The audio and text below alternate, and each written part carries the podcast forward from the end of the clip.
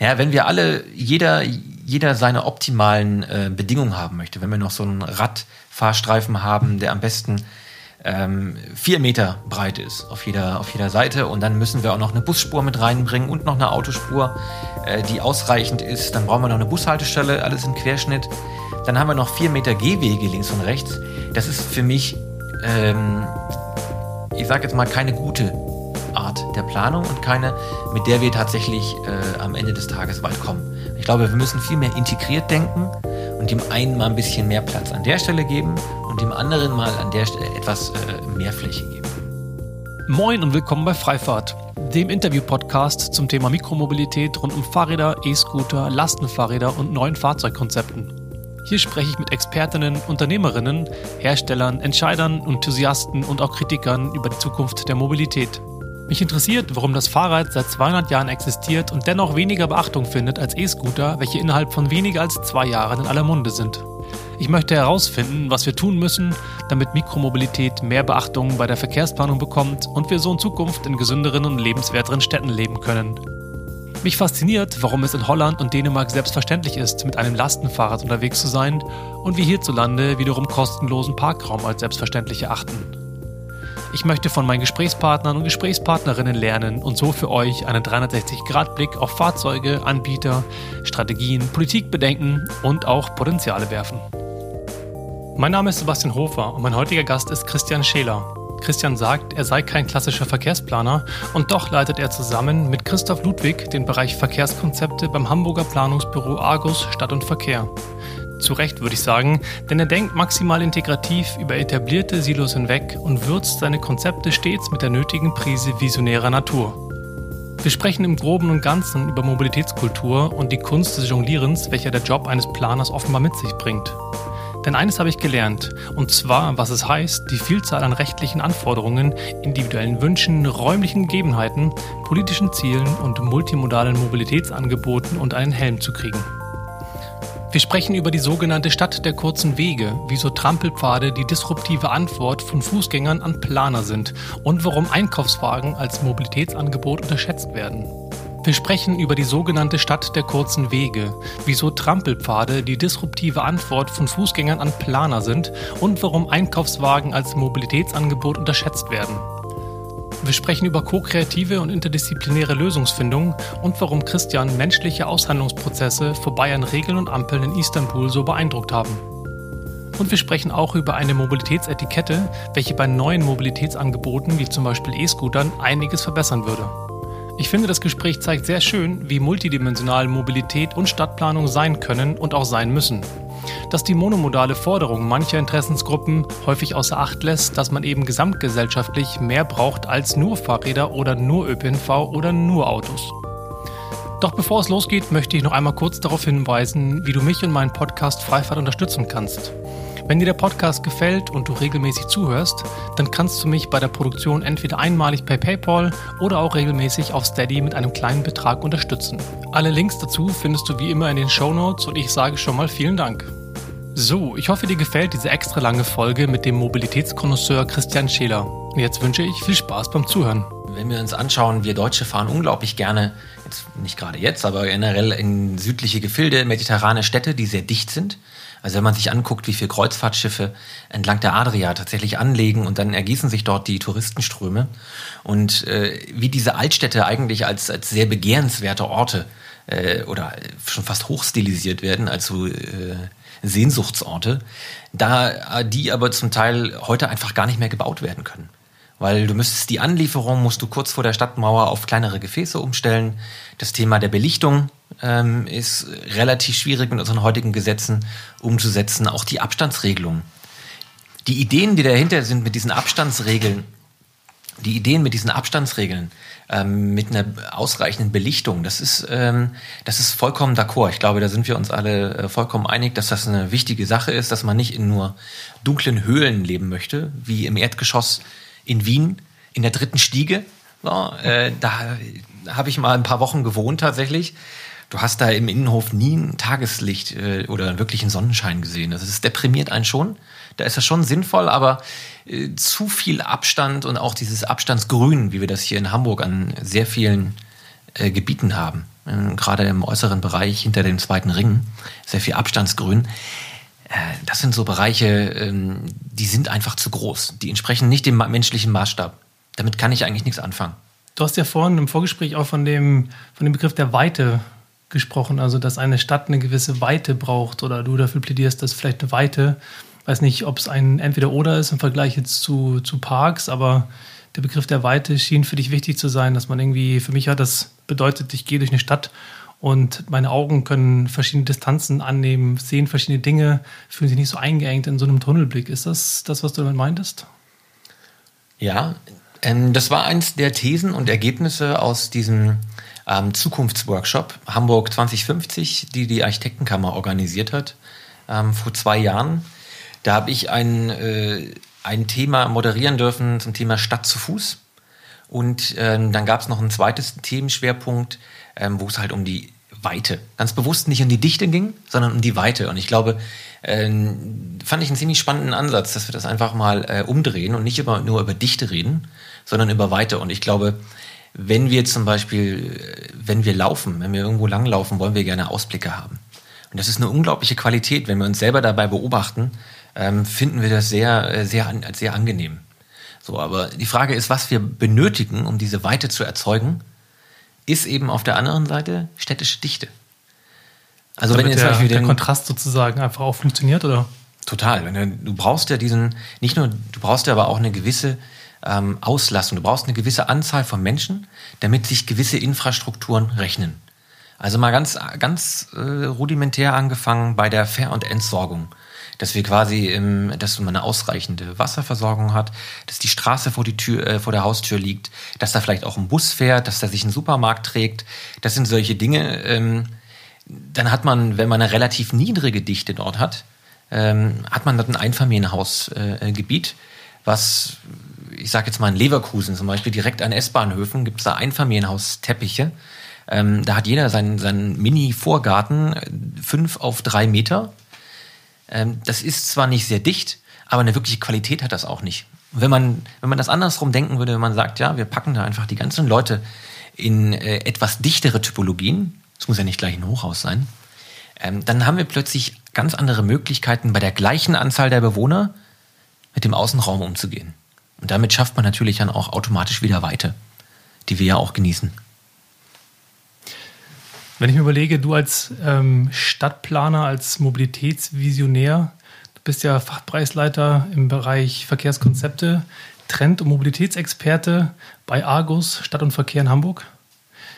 Da habe ich mir gefragt, als Stadtplaner ist man ja irgendwie, man plant für die Zukunft und man lebt in der Vergangenheit. Oder als Mensch im Allgemeinen. Also wir alle leben in der Vergangenheit, weil wir in Strukturen leben, die wir, die halt irgendwie mehrere, zehn bis hundert Jahre alt sind. Du auf der anderen Seite bist ja einer von denen, die wissen, wie man Stadt und Verkehr plant und sind in der Lage, somit auch die Zukunft der Städte, in der Menschen 50, 60 Jahren leben, zu gestalten. Und mich interessiert, wie du dich damit, wie du dich damit fühlst, das für dich ist. Ist eine sehr spannende Sichtweise. Finde ich sehr interessant, das so zu sehen. Ähm, aber es ist natürlich klar, ist so, dass man, wenn man heute Entscheidungen trifft im Raum, dann werden zum Beispiel Straßen oder Stadtstrukturen, die werden in den nächsten 50 bis 100 Jahren dann nicht mehr angetastet. Und ich muss ehrlich gestehen, ähm, ja, ich weiß, wie das technisch funktioniert, äh, wie man Städte plant und wie man auch ähm, Verkehrsinfrastruktur plant und vielleicht auch die ganzen Theorien dahinter. Aber den Blick in die Zukunft, der ist auch für uns so ein bisschen eine Kristallkugel. Und ich glaube, das ist auch eine der größten Herausforderungen, zu schauen, dass wir diese ganzen Entwicklungen, die gerade passieren, dass wir die für uns einordnen und gucken, wie realistisch ist das tatsächlich, äh, um halt auch Stadträume zu planen, die robust genug sind, um solche möglichen Entwicklungen äh, mitzutragen. Wahrscheinlich ist es ganz viel auch eine Haltung, oder? Also in dem Moment, wo ich etwas in der Zukunft irgendwie gestalte und beispielsweise wie du, du hast ja keinen Führerschein, hast du mir erzählt, ähm, du wohnst hier in einer, einer Gegend in Hamburg, ähm, wo ähm, Autofahren, haben wir auch gerade festgestellt, äh, eigentlich schwierig oder sehr schwierig ist. Es ist viel einfacher, aus, der, aus dem Haus rauszugehen und aufs Fahrrad zu springen, was du ja auch tust. Ähm, das heißt, du hast ja eine Haltung, mit der du deine Arbeit machst. Ähm, ich vermute mal, dass andere Leute, die jetzt vielleicht autoaffiner sind, vielleicht auch in Ländern leben, wo mehr Autoaffinität existiert, dass die anders an solche Sachen rangehen. Äh, absolut. Aber ich glaube auch, äh, dass es nicht so die One-Fits-All-Lösung gibt. Also ich glaube nicht, dass das Fahrradfahren und das zu Fuß gehen eine Lösung für alle Gebiete in ganz Deutschland ist. Ich glaube, es gibt einfach, äh, ich glaube, das ist auch eine gewisse Art und Weise des Pragmatismus. Ich würde mich jetzt nicht als äh, Idealisten bezeichnen, sondern eher als Pragmatiker und als ähm, ja, in gewisser Art und Weise auch ein Techniker. Also ich, klar, es gibt äh, Zonen wie in Ottensen. Äh, Ottensen macht Platz, diesen Verkehrsversuch, der jetzt hier in Hamburg stattgefunden hat. Ähm, da waren wir natürlich auch mit dabei als äh, Transformationsbegleiter, würde ich jetzt einfach mal sagen. Ähm, dass wir wissen, wie man so gewisse, wie man handwerklich solche Dinge macht. Aber auf der anderen Seite würde ich mich jetzt auch nicht als Fanatiker bezeichnen, der die Autos überall raushaben möchte. Ich finde auch, dass äh, Autos tatsächlich auch in vielen Stellen in der Stadt auch eine berechtigte Rolle spielen. Klar. Magst, magst du kurz das Ortens macht Platz Beispiel einordnen für die HörerInnen, dass die kurz wissen, äh, worum es da ging oder gegangen ist, vielmehr? Also Ottensen macht Platz ist ein Verkehrsversuch gewesen, tatsächlich von, der, ähm, von dem Bezirk Altona initiiert. Und da wurde vorgeschlagen, ähm, so ein Bereich von mehreren hundert Metern, das für alle, die das vielleicht kennen, das Ottensener Kreuz, dass man den Bereich dort verlängert, dort den fußläufigen Bereich, die Fußgängerzone verlängert und die Autos dort temporär für ein halbes Jahr rausnimmt. Vor allen Dingen auch den Runenverkehr. Das war, glaube ich, die, Haupt, äh, die Hauptfragestellung. Und wie man das tatsächlich macht, äh, das, äh, das war tatsächlich eine der, eine der, der spannendsten Fragen, die dort, äh, die diskutiert worden sind. Ist das jetzt ein Bereich, in dem man, ist das jetzt eine Fußgängerzone? Wird das temporär für ein halbes Jahr eine Fußgängerzone oder wird der Bereich für Autos gesperrt? mit Ausnahmeregelungen. Also das sind so, ähm, so diese technischen Feinheiten, an denen wir relativ lang rumdiskutiert haben und auch, äh, auch mit den zuständigen Behörden auch, finde ich, ganz pragmatische Lösungen gefunden haben. Was war die Lösung nachher? Naja, die Lösung war, ähm, dass es eine, äh, eine Fußgängerzone äh, war, temporär, für ein halbes Jahr, mit aber der Freigabe für den Radverkehr. Und äh, das war schon eine relativ lange Diskussion, weil heute haben wir ja dort ähm, oder auch vor dem Verkehrsversuch äh, hatten wir immer relativ viele Konflikte, die wir beobachten konnten zwischen Fußgängern und Radfahrern, die auf den viel zu, neben, viel zu engen Gehwegen gemeinsam gefahren sind. Und der größte Teil der Straße ist tatsächlich die Fahrbahn, war äh, den Autos vorenthalten, ist es jetzt auch wieder. Und da vor allen Dingen auch durch Kopfsteinpflaster relativ schwer für Radfahrer oder unbequem zu befahren. Das stimmt allerdings, ja. Ne? Das heißt, das war so eine der Hauptdiskussionen, die wir dort in irgendeiner Art und Weise, wie kriegen wir das hin, eine gute Regelung zu schaffen, wo sich die Leute an die Regeln halten, wo es wenig Konflikte tatsächlich gibt, ähm, ohne dass wir jetzt komplett den, äh, das Kopfsteinpflaster da immer austauschen. Ja, auf jeden Fall ein ziemlich massiver Eingriff gewesen, einfach mal schnell den Kopfsteinpflaster dort wegzureißen. Ich glaube, wurde das aber, diskutiert? Auf klar, auf, oh. das wurde auf jeden Fall diskutiert. Wow. Ähm, natürlich ist es eine, eine Kostenfrage ähm, am Ende des Tages. Und man muss ja auch ehrlich gestehen, es ist ja nicht, dass man sich entschieden hat, das umzubauen in eine Fußgängerzone, sondern es ging bewusst darum, ein halbes Jahr lang zu testen, äh, was passiert ähm, und wie wirkt sich das tatsächlich auf die Bewohnerinnen und Bewohner aus? Wie wirkt sich das auf die Gewerbetreibenden äh, tatsächlich aus? Gibt es dort Umsatzeinbußen? Können die das ganz gut erreichen? Anlieferungen? Also das waren alles so, so eine Art Live-Test, den wir da eigentlich durchgeführt haben. Und ähm, welche, welche Erkenntnisse sind daraus entstanden? Also, also für die, die es wissen, das, der wurde ja vorzeitig abgebrochen, der Test. Und ähm, gleichzeitig gibt es ja gewisse wahrscheinlich Ziele, die damit herausgefunden werden sollten. Und ähm, wie geht es jetzt damit weiter? Was habt ihr, was hat die Stadt dadurch gelernt? Also ja, der wurde vorzeitig ähm, abgebrochen. Das war vor allen Dingen eine juristische Fragestellung. Ähm, da will ich gar nicht näher drauf eingehen. Das ist juristisches ähm, äh, Feinkram, wenn man das mal so salopp sagen kann. Ähm, natürlich gab es dafür und gibt es dafür jetzt auch ähm, Regeln, auf denen man so einen Verkehrsversuch tatsächlich auch durchführen kann. Ähm, und da gibt es auch eine relativ gute äh, Dokumentation über die Ergebnisse, die kann ich jedem nur ans Herz legen, der da äh, interessiert dran ist. Die, ich pack's in die Show Notes. Wir haben das tatsächlich gemeinsam mit äh, Urbanista, mit der TU und noch einigen anderen ähm, Partnern, die TU Hamburg-Harburg, gemeinsam gemacht. Und die TU Hamburg-Harburg hat da tatsächlich eine, äh, so eine Evaluation durchgeführt. Die hat äh, tatsächlich den Verkehr gezählt, die haben Fußgängerströme gezählt, die haben Passanten und Passanten, Anwohnerinnen befragt und auch Gewerbetreibende. Und das Ergebnis war eigentlich relativ äh, positiv am Ende des Tages. Also sehr viele Leute sind eigentlich dafür. Ich kann den ganz genauen Prozentwert, weiß ich jetzt nicht, aber es waren mit Sicherheit über 80 Prozent, waren dafür, dass man das in irgendeiner Art und Weise fortführt. Mhm. Klar, mit äh, einigen Anpassungen, also gerade dieses Thema Kopfsteinpflaster, viele haben gesagt, dass das eines der Haupthindernisse ist. Okay. Ähm, dass man das auf jeden Fall vorher einmal angehen muss. Ähm, und das ist natürlich jetzt die, die Aufgabe, die man jetzt einmal weiterverfolgen muss. Wir wollen heute ein bisschen über das Thema Stadt der kurzen Wege oder Quartiere für kurze Wege sprechen und zum anderen auch über das Thema, ähm, wie kann eine resiliente oder wie kann eine Stadt nach Corona vielleicht aussehen? Was lernen wir von dem, was hier aktuell gerade passiert in der Mobilität? Und deswegen frage ich mich so ein bisschen, ähm, oder vielmehr dich, inwieweit das, was da in so einem kleinen, ähm, ja, vielleicht sogar großen Feldversuch gelernt worden ist, inwieweit man davon sprechen kann, dass das eigentlich schon ein erster, erste Impulse waren, erste Learnings für dann eben so eine äh, Quartiere oder Städte der kurzen Wege, beziehungsweise vielleicht eingangs die Frage, wie definierst du eine Stadt der kurzen Wege? Hm, lass mal kurz ähm, sortieren. Und ich glaube, ähm, als allererstes ähm, schwingt da immer so ein bisschen dieser Versuch mit, zu sagen, wir wollen gerne absolute Antworten auf, äh, auf Fragen, die wir, äh, die wir uns jetzt gerade stellen. Und wir sind als Gesamtgesellschaft stehen wir eigentlich vor der Situation fast täglich, dass wir diese Antworten nicht kennen. Das heißt, wir müssen mit diesen Unsicherheiten umgehen. Und ich glaube, das Gleiche haben wir auch in der Planung. Währenddessen wir in den 60er Jahren oder sagen wir in der Nachkriegszeit wurden Masterpläne gemacht für Stadtentwicklung und Stadtgebiete, äh, wo man gesagt hat, das ist jetzt der Plan, der wird jetzt umgesetzt. Ähm, ist es doch eher heute so, dass wir wissen, wir wissen nicht, wie die Zukunft ist. Wir haben keine Ahnung. Wir wissen nur, es gibt gewisse Pfade, ähm, die wir quasi beschreiten wollen. Und ich glaube auch, wir müssen gerade Corona auch als Chance wahrnehmen, ähm, mit dieser Unsicherheit tatsächlich auch kollektiv umzugehen und zu sagen, vielleicht brauchen wir mehr ähm, Testversuche, so wie den, äh, wie Ottensen macht Platz. Mhm.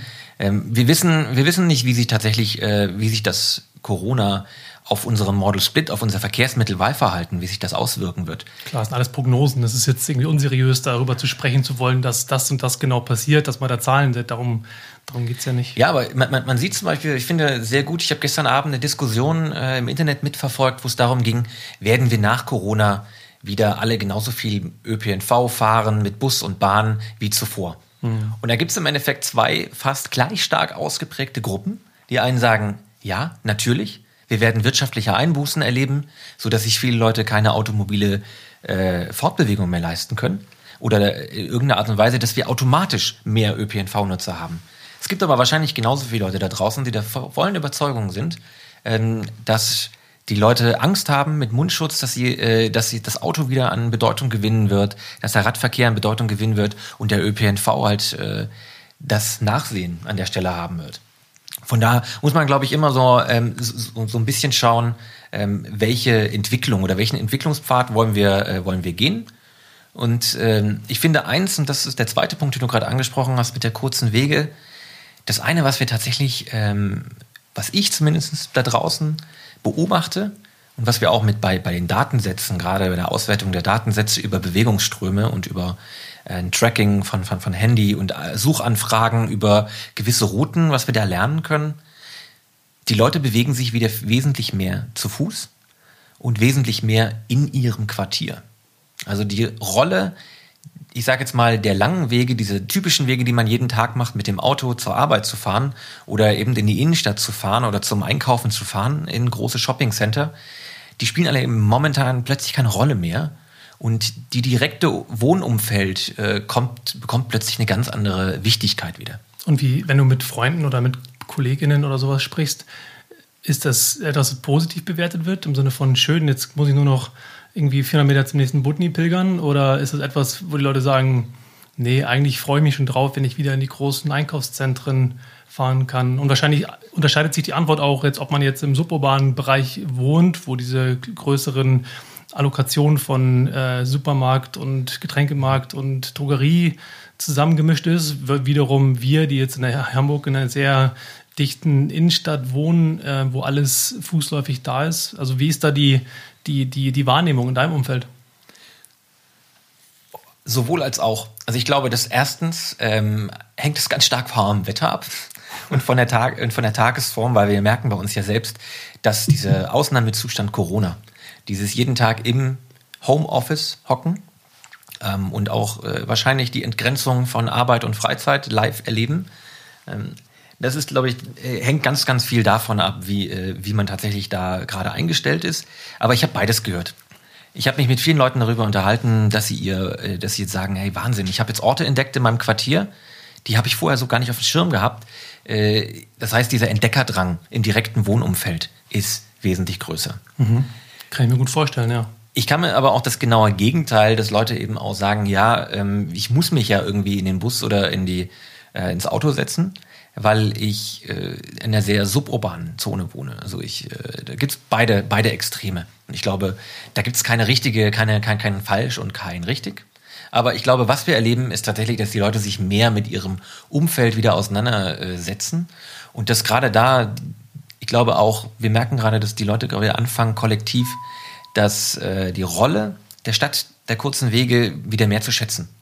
Also so ein, sich zu ärgern, dass es keinen Supermarkt um die Ecke gibt, zum Beispiel weil man ja normalerweise die Tüte Milch noch schnell zu kaufen, verbindet man ja gerne mal mit dem Arbeitsweg oder so. Das ist, mhm. Wenn man das jetzt sich tatsächlich extra dafür auf den Beweg begeben muss mit dem Auto und 20 Minuten fährt, ist das natürlich schon was anderes, als wenn ich hier oder wenn du zwei, drei Minuten äh, um die Ecke läufst und dann nochmal einkaufen gehst. Naja, klar.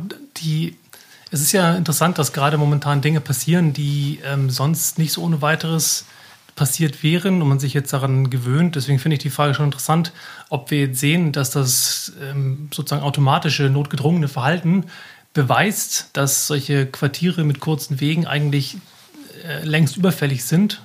Oder andersrum könnte ja auch genauso gut sein, dass diese Konzepte von Quartieren der kurzen Wege ist ja auch ein Gegenkonzept von jetzt beispielsweise einem Auto optimierter Stadtplanung, wie sie in meinem Recherche und meinem Verständnis nach ja in den, ähm, wann war das, Nachkriegs ähm, auch irgendwie eher das Paradigma war, ähm, dass es eigentlich zeigen könnte, dass ein, eine Stadt der kurzen Wege gar nicht funktioniert, dass es so eine Art städtebaulicher Traum wäre oder irgendwie eine Utopie, aber die eigentlich nicht mehr Zeit oder vielleicht nie zeitgemäß war.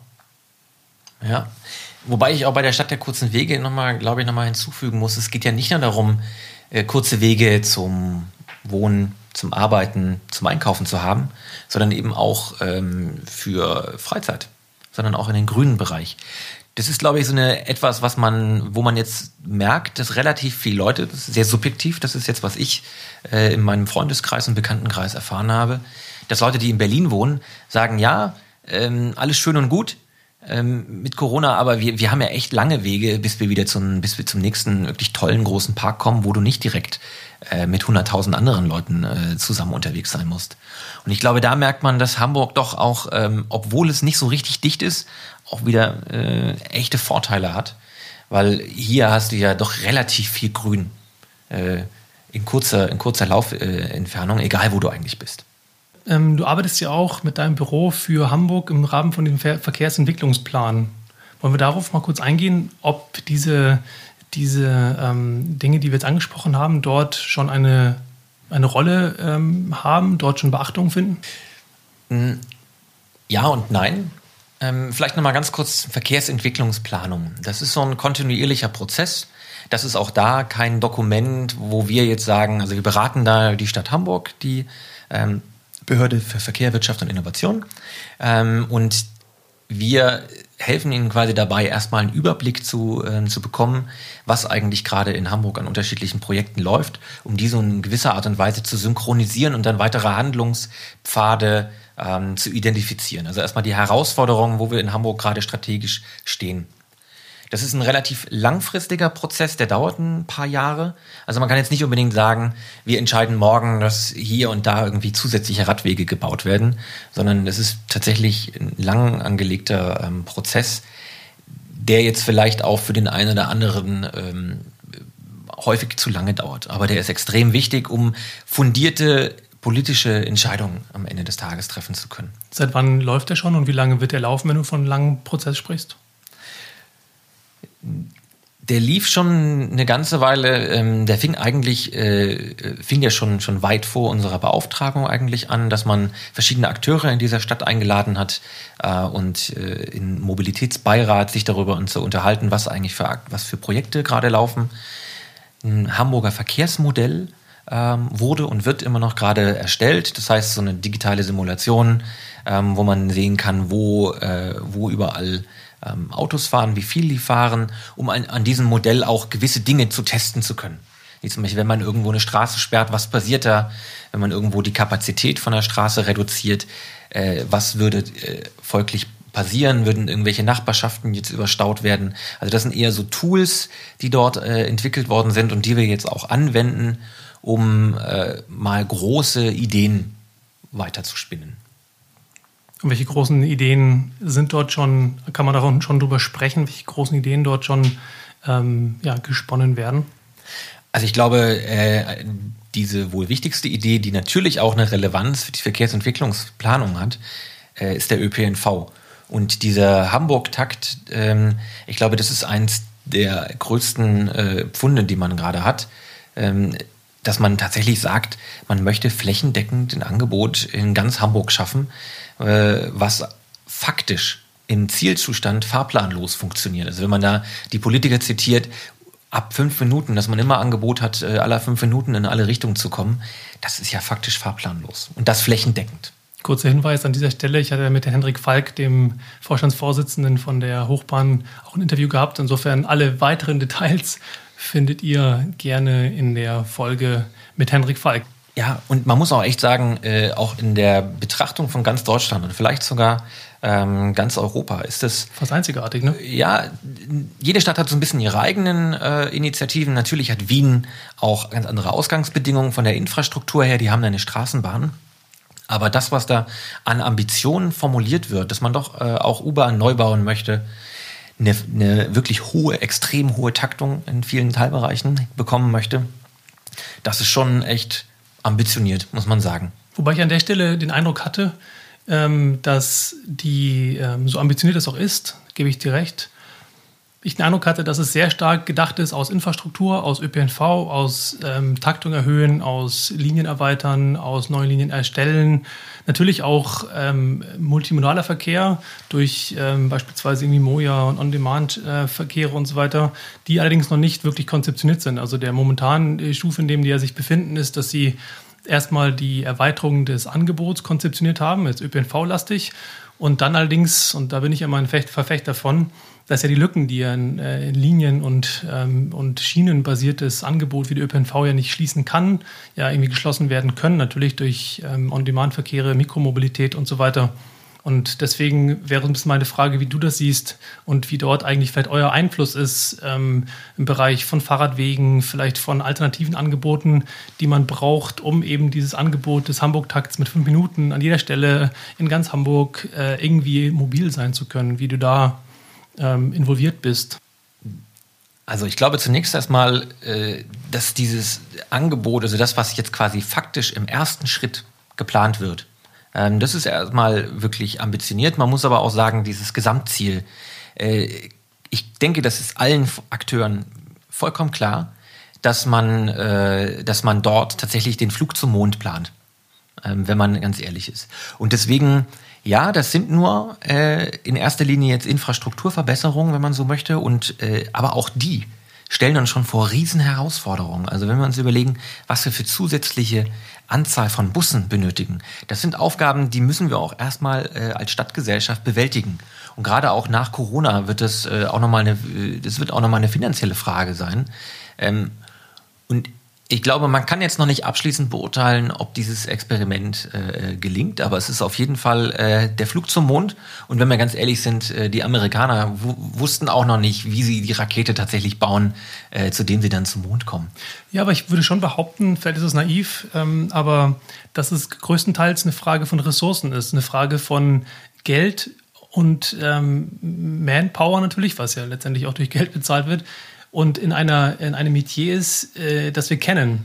Ich glaube, ich würde behaupten, dass so eine Hochbahn und eine Stadt und ihr, Verkehrsplaner und so weiter, alle genau wisst, wie man ein System aufpusten kann, um eben so ein Angebot und so eine, ein, eine Erhöhung des Taktes und so mehr äh, Linien und so weiter zu bauen.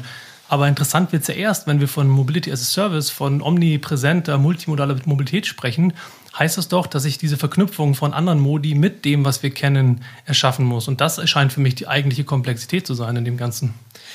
Absolut, ja. Ich glaube, das ist, ein, das ist eine Riesenfragestellung, die man auch gerade sowas mit Moja auch beantworten muss und die man mit anderen ähm, äh, Verkehrsmitteln. Also zum Beispiel dieses Thema, wie kombiniere ich das Fahrrad mit dem ÖPNV? Da hat ja Hamburg auch eine sehr ambitionierte Bike-and-Ride-Strategie und baut an vielen U- und S-Bahnhöfen ähm, große Kapazitäten für Fahrräder zum Abstellen tatsächlich auch für auf. private Fahrräder. Für private Fahrräder. Dann gibt's ja das Stadtrad, was ja auch deutschlandweit relativ einzigartig ist. Ähm, sehr ambitioniertes äh, Vorhaben. Und, und ich, da widerspreche ich dir, ich glaube, wir wissen noch nicht so richtig, wie wir diese gesamte Bustaktung auch tatsächlich infrastrukturell abwickeln können oder auch äh, wie wir das technisch tatsächlich hinbekommen. Weil wenn wir das tatsächlich einmal zu Ende denken, diesen Hamburg-Takt, dann benötigen wir signifikant mehr Busse. Da reden wir zum, zum Teil über Verdoppelung von, von, von, von Kapazitäten, wenn nicht sogar mehr an vielen Stellen. Und das führt eben auch zu infrastrukturellen Fragestellungen, die man theoretisch in der Verkehrsplanungstheorie total einfach äh, abwickeln kann. Aber wenn wir uns überlegen, wir haben heute schon extrem hohe, äh, gucken wir uns die Mönckebergstraße an. Auf der Mönckebergstraße haben wir heute schon sehr, sehr viele Busse. Wenn man das jetzt mal nach oben skaliert, äh, verdoppelt, machen wir nur eine Verdopplung der, der Buslinien äh, oder der Anzahl der Busse, die da fahren, da braucht man völlig neue Infrastrukturlösungen. Und das Gleiche gilt auch bei vielen ähm, Bereichen, wenn wir weiter rausgucken in der Stadt. Rings um den Ring 2 ähm, da müssen wir auch an, man, an manchen Stellen über Bus-Sonderfahrstreifen sprechen. Da müssen wir über Busbevorrechtigung sprechen. Ähm, und das hat natürlich auch Auswirkungen auf andere Verkehrsträger. Und ich glaube, das ist von der Theorie her klar. Aber ich glaube, wir müssen das einmal runterbrechen und das ist nicht ganz trivial. Nein, trivial. Insbesondere auch in der Planung. Ich meine, ich da jetzt nochmal, ähm, wir wissen, äh, wir wollen das in Hamburg, das ist ein großes Ziel, aber am Ende des Tages gibt es dann doch auch hier in der Schanze bei, bei Bauvorhaben doch auch Leute, die für den letzten Parkplatz vor der eigenen Haustür im öffentlichen Raum kämpfen. Und ich glaube, das sind die Punkte, an denen müssen wir uns am Ende messen lassen. Dann, ähm, dann, dann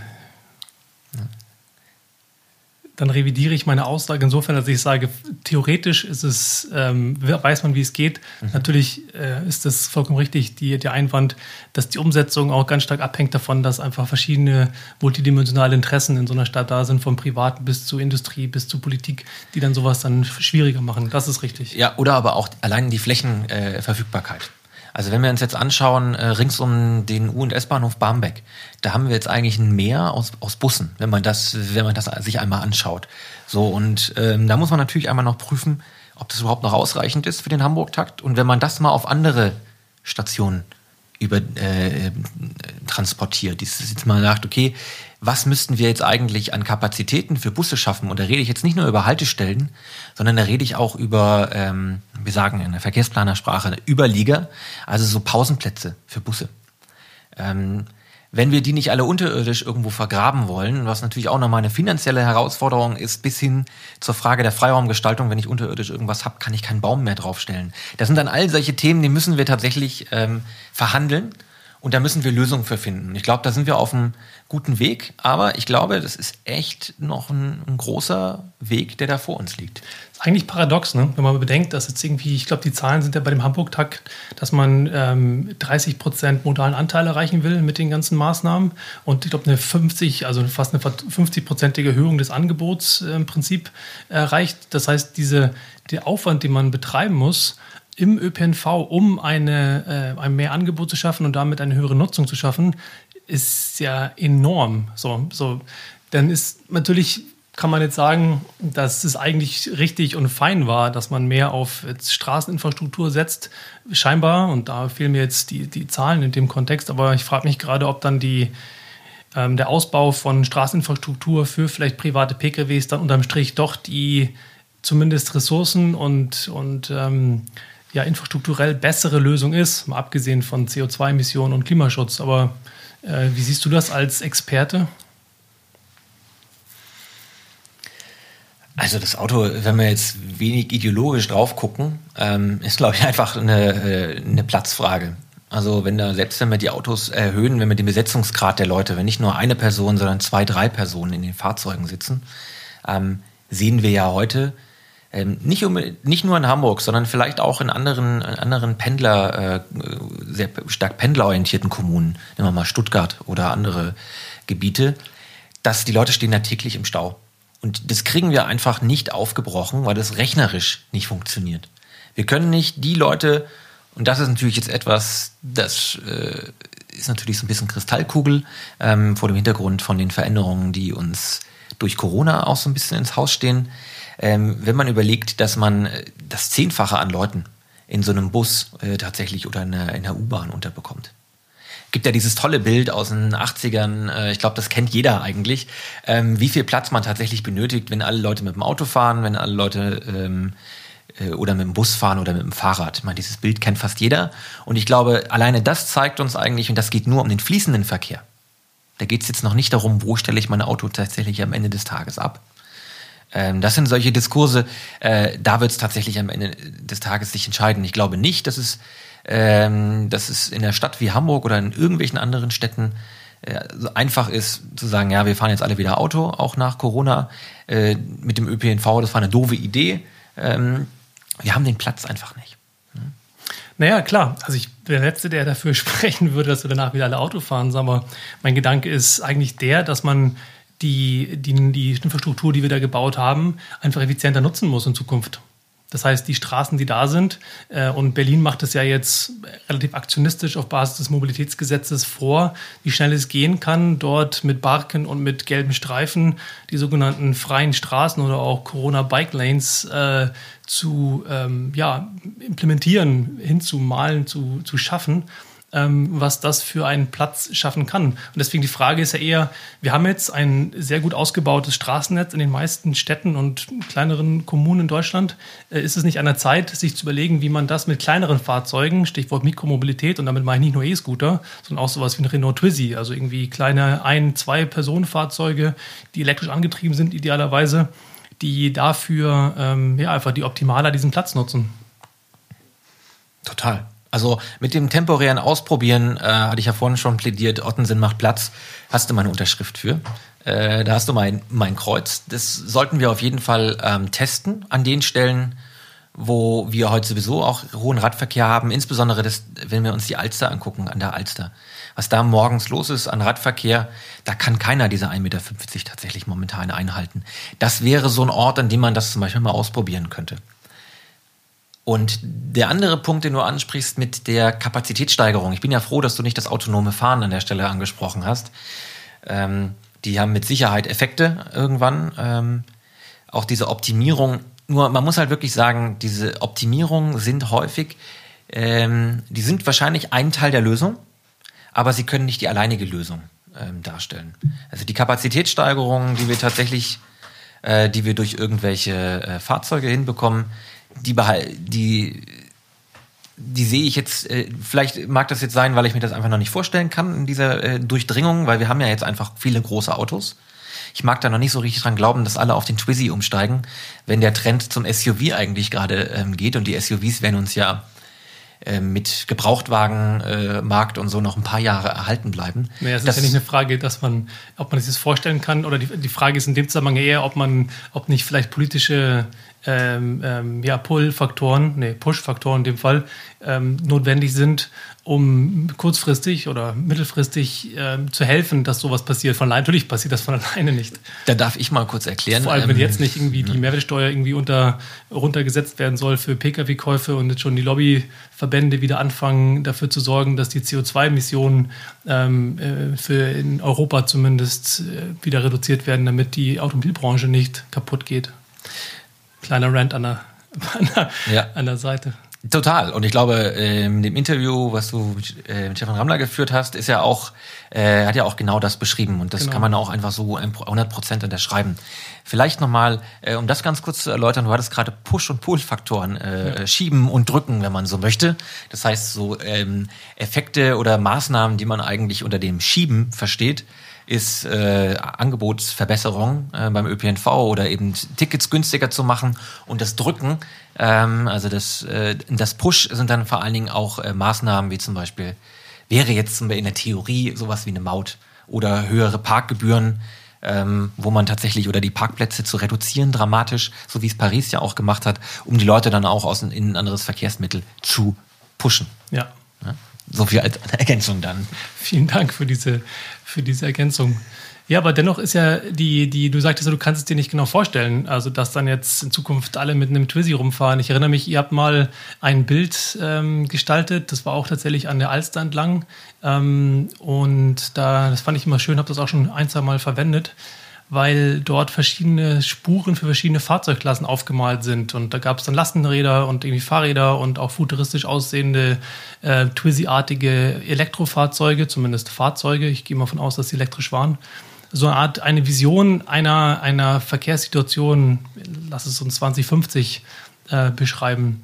Und deswegen schon die Frage, ist das, ist das so unrealistisch auf so eine Art von ähm, ja, Neuverteilung des Straßenraums wieder da ist, mit anderen Spurbreiten, anderen Fahrzeugen hinzuarbeiten. Gerade jetzt in der, also bald in der Post-Corona-Zeit. Ja, also grundsätzlich kann man sich das schon vorstellen. Nur ich ähm, warne so ein bisschen davor, dass man solche Orte schafft, wo man jetzt unterschiedliche ähm, Fahrspuren für unterschiedliche Fahrzeugtypen hat. Am Ende ähm, haben wir einfach auch Laster und Busse, die sind 2,50 Meter breit. Das heißt, die brauchen ihre 3,25 Meter, das ist die, äh, die reguläre Fahrspurbreite, die wir jetzt eigentlich äh, bei Straßenneubau sehr häufig haben, manchmal noch ein bisschen mehr, wenn man sehr hohen Schwerverkehrsanteil hat. Aber ich würde eigentlich eher dafür plädieren, zu schauen, ob man nicht einzelne Fahrspuren komplett reduzieren kann, anstatt dass man irgendwie 50 Zentimeter irgendwo spart oder äh, mal vielleicht ein bisschen mehr als 50 Zentimeter, um einzelne ähm, Fahrzeugtypen auf einzelnen Spuren zuzulassen. Man darf ja auch nicht vergessen, ähm, wenn wir gerade über ähm, dann in so einer innerstädtischen Straße wollen wir ja nicht nur von transistorisch durch die Straße durchfahren, sondern optimalerweise haben wir ja auch ein Ziel entlang dieser Straße. Das heißt jetzt nochmal ganz, da bin ich jetzt ganz Ingenieur, mal technisch, ich fahre dann mit meinem 2,50 Meter breiten Auto, ich sag mal, ich habe einen, einen LKW äh, und muss dann quasi an die rechte Seite rüberfahren, um dort was ausladen zu können. Das heißt, ich muss dann über diese schmale Fahrspur für den Renault Twizy, der vielleicht etwas schmaler, einen Meter schmaler ist. Ähm, da muss ich quasi darüber fahren und dann hänge ich schon wieder halb im Verkehr. Also ich sehe das so ein bisschen, ich glaube, weniger ist an der Stelle mehr. Ich glaube, ja, die Fahrzeuge müssen wir auf jeden Fall äh, uns anschauen und ich glaube eher andersrum, dass wir diese neuen Fahrzeugtypen wie diese Last Mile äh, da darf man sich hier durchaus nochmal Gedanken machen, äh, ob die auf einen normalen Radweg, so wie wir ihn heute haben, überhaupt noch passen. Oder ob die Radwege nicht breiter, viel breiter werden müssen, gerade in innerstädtischen Situationen. Und dann würde ich eher dazu plädieren, zu sagen, lass uns ganz eine Pkw-Fahrspur wegnehmen und eine normale Pkw-Fahrspur übrig lassen, wo alle, die Kleinen wie die Großen, fahren können. Und dann hast du einen viel breiteren Radweg am, äh, am Ende des Tages. Das bringt mich zum Thema Strukturen. Und wir hatten ja auch vorher schon darüber gesprochen, also im Vorgespräch, inwieweit eine Stadt ist ja eine Struktur, die wiederum ja keinem Selbstzweck folgt, zumindest meiner Beobachtungsweise, sondern es ist ja, ähm, eine Stadt wird entweder auf dem Reißbrett gebaut, so wie irgendwie Brasilia in die Hauptstadt von Brasilien, oder halt ähm, andersrum wie kein Lissabon oder sowas, wo wir sagten, Alfama, die Altstadt, wir fahren alle hin, weil wir es schön finden, diese quirligen und kleinen Gassen zu entdecken. Das heißt, ähm, eine Stadt für mich als Laie hat eben etwas von einer äh, Struktur, die oft, oft entsteht auf Basis von Notwendigkeiten. Notwendigkeit kann sein, ich muss zur Arbeit kommen, dann braucht, hat man irgendwo meistens außerhalb der Stadt Fabriken. Dann wird ÖPNV gebaut, um dahin zu kommen. So, das ist irgendwie eine Abhängigkeit, die da ist. Das andere ist Parks. Man will irgendwie ins Grüne. Man will Freizeitgestaltung haben, sodass dann nur halt Wege, Fahrradwege und so weiter und Pfade gebaut werden. Was mich interessieren würde, ist, inwieweit diese, dieser Zusammenhang besteht aus ähm, Struktur einer Stadt und ähm, Zielbild, was man vielleicht irgendwie haben kann. Und dann können wir vielleicht mal mit dieser Frage als Überleitung hinkommen zu einer ja, Szenarien oder Utopien von idealen Städten, ähm, wie wir, wie du sie als Planer dir vorstellst. Also es ist ganz spannend, was du gerade ähm, beschreibst, dass da ähm, das natürlich ist das die eine sehr technoide Denkweise zu sagen, es gibt einen Arbeitsort und es gibt einen ÖPNV-Weg und dann komme ich damit nach Hause und ich habe eigentlich einen Großteil der Zeit verbringe ich entweder äh, auf Arbeit oder eben im ÖPNV. Was wir aber erleben, ähm, ist, dass die Städte ganz andere Aufgaben mittlerweile erfüllen müssen, weil wir arbeiten ja auch zum Teil äh, viel weniger. Wir haben ja viel mehr Freizeit. Das ist ja so eine Entwicklung, die wir seit der Industrialisierung haben. Ist ja der größte Erfolg ist, dass wir tatsächlich viel Freizeit haben. Und ähm, ich glaube, das ist, formuliert auch ganz neue Ansprüche an den öffentlichen Raum. Und ich glaube, wenn man sagen kann, damals diesen Zustand, wie du ihn beschrieben hast, dass nach der großen äh, Cholera oder Tuberkulose, ich weiß nicht, was es ähm, war, Robert Koch tatsächlich auch Empfehlungen gegeben hat äh, für Hamburg, dass man so enge Quartiere wie die Gängeviertel, dass man die doch nach Möglichkeit abreißen soll oder reduzieren soll. Und wenn wir uns heute angucken, dass es tatsächlich nur noch ein kleines Stück Gängeviertel in Hamburg gibt, dann war das tatsächlich ziemlich relevant, die Entscheidung, die man damals getroffen hat.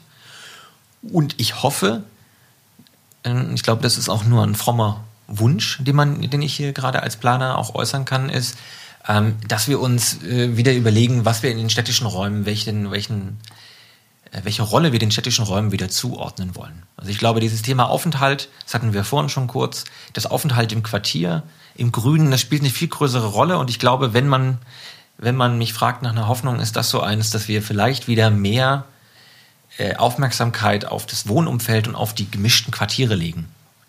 Also wir sagen, okay, das sind die, wir haben jetzt gelernt in der Corona-Krise, wie, äh, wie wichtig uns das Wohnumfeld äh, tatsächlich ist und dass wir tatsächlich ausreichend Fläche haben, um vielleicht auch mit ein bisschen mehr Abstand. Wir wissen ja nicht, wie sich das, äh, wie sich das tatsächlich auch gesellschaftlich verankert. Ich weiß ja nicht, wie es dir geht, aber mittlerweile ist es bei mir so, dass ich ähm, meinen äh, mein Wohlfühlraum um 1,50 Meter oder den tatsächlich relativ groß erweitert habe. Und jedes Mal, wenn jemand unter diesen Radius von 1 Meter oder 1,50 Meter kommt, bei mir schon die Alarmglocken losgehen. Ich glaube, das ist etwas, was, äh, was wir tatsächlich auch noch länger in unseren Köpfen alle haben werden. Auf jeden Fall, ja. Dieses psychologische ja, Element, dass man auf der Straße eigentlich immer aufpasst, anderen Leuten nicht in diesen Raum von 1,50 Meter einzutreten oder irgendwie auch das nicht will, dass andere das tun. Ähm, klar, definitiv. Ähm, das heißt, du würdest, verstehe ich richtig, dass du meinst, dass das etwas ist, was in Zukunft die Gestaltung von Räumen stärker beeinflussen wird? Ja, bin mir ziemlich sicher. Und dass man vielleicht auch über solche, ähm, ich sag jetzt mal, über solche Momente ähm, auch stärker äh, den Wert des öffentlichen Raums anders verhandeln kann. Weil so ein Parkplatz oder so ein Parkstand im öffentlichen Raum, äh, wo temporär ein Auto steht, ähm, das sind ja schon riesengroße äh, Flächen, die man normalerweise, die man eigentlich nicht überall, aber gerade in dichten innerstädtischen Quartieren anders nutzen kann und anders nutzen sollte. Total, dann war das Beispiel Ottensen ja wieder praktisch, was dort alles passiert ist in der Zeit oder auch in der Nähe vom Rathaus war es ja auch so, dass auf einmal die Parkplätze dann genutzt wurden durch Bänke, durch irgendwie Urban Gardening, durch ähm, auch straßenfestartige Stände. Ähm, man relativ gut sieht, was für Platz wir eigentlich hätten, wenn wir diese öffentlichen Räume anders, anders verteilen. Sowohl zum Aufenthalt als auch eben für temporär genutzte Märkte, was auch immer. Ne? Also ist ja, da ist die Kreativität ja keine Grenzen gesetzt. Total.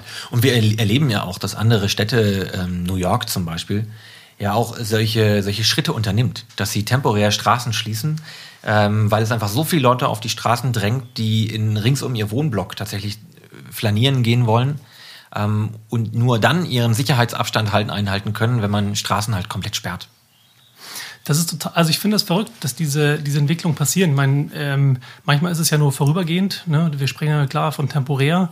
Irgendwie in Bogotá, das große Beispiel, was ja auch ähm, immer wieder genannt wird, da ist es ja jeden Sonntag so, dass Straßen gesperrt werden. Jetzt wurden 120 Kilometer zusätzlich äh, freigemacht.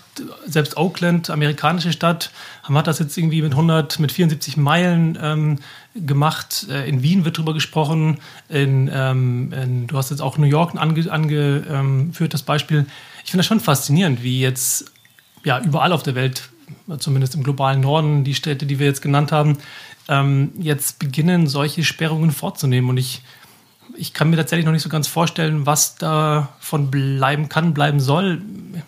Wie, sie, wie siehst du das? Also, äh, wie realistisch hältst du es, dass sowas nachhält? Wie lange muss diese, diese Sperrung vorhalten, dass man, dass nachher die, die BürgerInnen ähm, auf die Barrikaden gehen, wenn jemand wieder diese Straßen äh, für den normalen Autoverkehr äh, verwenden würde im Anschluss? Ich würde das zweierlei, äh, ich würde das von zwei Seiten gerne beantworten. Und ich glaube, Sehr gerne. Ähm, auf der einen Seite, klar, erkennen wir, glaube ich, liegt eine Riesenchance drin, dass wir den Wert des öffentlichen Raums wieder neu verhandeln können. Auf der anderen Seite muss man aber auch ganz ehrlich sagen, dass wir auch zulassen müssen, dass solche Räume wieder zurückgenommen werden, solche temporären Sperrungen. Weil ich glaube, wir müssen da auch, ähm, ich, ich, glaube, das sind so atmende Räume. Also darüber müssen wir wieder häufiger drüber nachdenken, wie wir Räume mehrfach dieses, dieses Wort Bild. der Multikodiertheit äh, ist ja äh, eins, was in den letzten Jahren viel genutzt wird in den Planerkreisen. Ich glaube, da liegt eine riesengroße Chance tatsächlich drin. Aber auf der anderen Seite möchte ich auch nicht, ähm, dass wir sagen, jetzt jeden zurückgewonnenen Raum müssen wir jetzt bis aufs äh, Blut verteidigen als, als Fußgänger und Radfahrer, weil äh, sonst nehmen wir diesen ganzen Versuchen und diesen temporären Aspekten auch die Leichtigkeit. Also wir müssen auch ehrlich sagen können, wir haben das jetzt mal ausprobiert, wie zum Beispiel in Ottensen. Und an einigen Bereichen muss man sagen, ja, hat super geklappt. Und äh, vielleicht gibt es auch den einen oder anderen Abschnitt, ähm, bei dem man auch nochmal drüber nachdenken muss, ob das tatsächlich das richtige Mittel ist oder ob wir da nicht wieder ähm, die Autos zulassen können. Ja, du hast recht. Das Ganze ist ja häufig eine sehr idealistisch geprägte und eine sehr ne, mit Messern äh, zwischen den Szenen geführte Diskussion, ähm, dass man, ich kann mir gut vorstellen, dass manche Aktivistinnen sogar sagen würden, nein, auf Teufel komm raus, muss es so bleiben, weil jetzt haben wir schon mal einen Schritt gemacht, jetzt haben wir schon mal einen Sieg errungen, den wollen wir auch beibehalten. Bloß das würde dann wahrscheinlich auch dazu führen, dass man dieses Tool äh, als Politik oder als Verwaltung auch gar nicht mehr anwenden möchte. Ja. Weil wenn es da keinen Weg zurück gibt und wenn es da keine ehrlichen keine ehrliche Diskussion am Ende gibt. Es hat auch ein bisschen was mit Fehlerkultur zu tun. Ich glaube, dass man sagt, wir haben mal was ausprobiert, war vielleicht jetzt nicht das Richtige, da wird jetzt niemand für geköpft, da wird jetzt, äh, da werden auch keine, ähm, keine politischen Opfer für gefordert, ähm, sondern dass man ganz ehrlich sagen kann, ja, war ein interessanter Ansatz, hat nicht funktioniert, ähm, lernen wir draus, Straße wieder aufmachen. Ja, das ist ähm, ein interessantes Bild. Ich frage mich tatsächlich gerade, wo das, wo es Beispiele gibt, von denen man lernen kann, wo das so vielleicht stattfindet, dass da eine gewisse, ja, mehr Leichtfüßigkeit existiert gegenüber diesen, gegen diesen Versuchen und das nicht so, eine, so ein Grabenkampf ist zwischen einzelnen Interessensgruppen und, und ja. Also die Skandinavier haben wir ja Beispiele in Stockholm. Ähm, es gibt da, glaube ich, rings um Europa, wenn man da mal rumguckt, gibt es tatsächlich diese temporären Verkehrsversuche. Es gibt natürlich auch andere ähm, ähm, Versuche. Ich meine, wenn wir uns New York anschauen, ich möchte nicht so häufig über diese Großstädte ähm, reden, weil dadurch ähm, bekommt man natürlich äh, so einen leichten, äh, bekommt man ja immer so eine leichte Brille, wo man sagt, die können das viel besser. Ähm, und dann wird es natürlich auch immer viel einfacher zu sagen, ja, wir sind ja nicht New York. Ähm, deswegen wird das bei uns nicht funktionieren. Aber New York hat ja auch ganz viele Testversuche gemacht in den äh, zurückliegenden Jahren, angefangen vom Times Square und am ähm, Broadway, äh, am Broadway, wo sie tatsächlich einfach einen Abschnitt gesperrt haben, bis hin zu den wenig beachteten Quartierszentren quer durch die Stadt, äh, wo tatsächlich mit Farbe temporär Orte, ähm, Straßen aus dem Netz genommen wurden. Manche sind zurückgegeben worden und manche wurden jetzt tatsächlich verstetigt. Okay, das heißt, ähm, wir einigen uns darauf, dass wir in Zukunft mehr ähm, Versuche brauchen, mehr Experimente für, äh, um halt ähm, Erkenntnisse zu generieren, die man sonst planerisch nicht umsetzen kann. Wie ist es denn mit dem Thema Nahverdichtung als ein Element, von dem wir manchmal in Gesprächen schon äh, uns unterhalten haben, als eine Möglichkeit, um Raum neu zu verteilen? Ähm, ich glaube, das ist ein sehr, sehr wichtiges Element, weil wir ähm, zum Beispiel Hamburg hat ja sich da die äh, ambitionierte Aufgabe gestellt, ähm, auf, vor dem Hintergrund dieser ganzen Zuzüge, die wir äh, immer noch erleben, dass man im Jahr rund 10.000 Wohnungen als politisches Zielbild ähm, umsetzen möchte. Und äh, idealerweise würde ich jetzt aus verkehrlicher Sicht sagen, das muss eigentlich an, äh, an Orten sein, wo wir heute schon ein gutes ÖPNV-Angebot haben, wo wir heute eine gute Nahversorgung haben, dass man tatsächlich auch ermöglicht, den Leuten, die dorthin ziehen, sich multimodal fortzubewegen. Und äh, ich glaube, da gibt es in Hamburg relativ viele Orte, an denen man ähm, noch nachverdichten kann. Das muss man, äh, dass man jetzt natürlich nicht einfach ein Einfamilienhausgebiet ähm, jetzt ohne Sinn und Verstand äh, mit einem mehrgeschossigen Wohnriegel bauen möchte. Ich glaube, das ist auch vollkommen klar. Da sind wir uns alle einig, dass es da ein Augenmaß auch vorgegangen werden muss. Aber es gibt an vielen Stellen auch einfach Brachflächen rings um U- und S-Bahn-Stationen, die wir gut äh, wahrscheinlich entwickeln kommen, äh, könnten. Mit welchem Ziel dann letztendlich? Also Im Ziel ist es natürlich, äh, ein Angebot zu schaffen, ein Wohnraumangebot äh, für alle, für alle äh, Geldbeutel tatsächlich, die auch einen guten, eine gute ÖPNV-Erreichbarkeit und die auch eine gute Teilhabe an der Stadtgesellschaft ermöglichen. Weil heute ist es ja so, es werden, es gibt natürlich so ambitionierte Projekte wie Oberbillwerder ähm, und auch der Grasbrook sind wirklich super, äh, äh, super Projektvorhaben, die auch sehr ÖPNV-affin und auch ähm, mit einem Blick auf so eine individuelle ähm, multimodale Mobilität auch gelegt werden. Also da werden wir auf jeden Fall in den nächsten Jahren einiges erleben. Ähm, aber dafür, das sind natürlich sehr, sehr große Bauvorhaben, ähm, mit denen wir das nicht, äh, von denen wir jetzt nicht Hunderte in der Stadt bauen können. Und passt das Thema Nachverdichtung beziehungsweise auch kurze Wege und Tests, passt das eigentlich zu dem Aufruf von beispielsweise ähm, Regierungen beziehungsweise auch ähm, Changing Cities e.V., jetzt pandemietaugliche Infrastruktur in Städten ähm, zu errichten im Anschluss? Hängt das für dich zusammen oder ist das noch sind zwei unterschiedliche Sachen? Ja, das würde ich jetzt mal getrennt voneinander äh, sehen. Äh, natürlich ist es jetzt sehr aktionistisch und es ist aber wahrscheinlich auch politisch gerade sehr opportun zu sagen, wir schaffen jetzt pandemietaugliche öffentliche Räume. Wir wissen doch aber noch gar nicht so richtig, äh, wie das aussehen soll. Also wenn wir jetzt sagen, ich, hab, ich warne so ein bisschen davor, dass man dann wieder sehr technokratisch ähm, wird und dann sagt, wir, unsere Gehwege müssen jetzt mit 25 Zentimeter links und rechts Abstand äh, und dann 1,50 Meter wahrend, äh, müssen unsere Gehwege dann alle statt 2,65 Meter, was heute so ein bisschen so ein Hamburger Mindestmaß ist, äh, oder optimalerweise 3 Meter, dass man dann plötzlich sagt, wir müssen jetzt überall 6 Meter öffentlichen Gehweg haben, an jeder Seite. So, egal, ob da die Sonne scheint oder ob da nicht die Sonne scheint, ne? ob das immer im Schatten ist. Da warne ich so ein bisschen vor, da haben wir Deutschen doch auch ähm, so einen leichten Hang zu, äh, zu Überregulierung an so einer Stelle. Ich vermute mal, dass die Motivation dahinter steckt, dass halt sie sich denken, wann, wenn nicht jetzt. Absolut. Das ist natürlich eine fiese Situation. Man weiß nicht so richtig, was man tun müsste oder weiß man das? Mhm. Aber ja, man, man, äh, ich, ich finde, das ist ein sehr, sehr interessanter Punkt, weil wir neigen dann sehr häufig in diesen Diskursen dazu, immer für einen Verkehrsträger ähm, sehr äh, Partei zu ergreifen.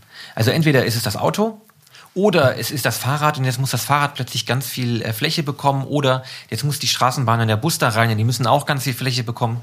Und wenn wir jetzt noch den Aufenthalt dazu packen, das sind Flächen, wenn wir die einfach mal ganz stupide äh, addieren in so einem Straßenraum, äh, da haben wir noch keinen einzigen Baum drin, da kommst du auf Flächen, das sind Räume, ähm, die funktionieren so ein bisschen wie diese Berliner äh, Hauptachsen.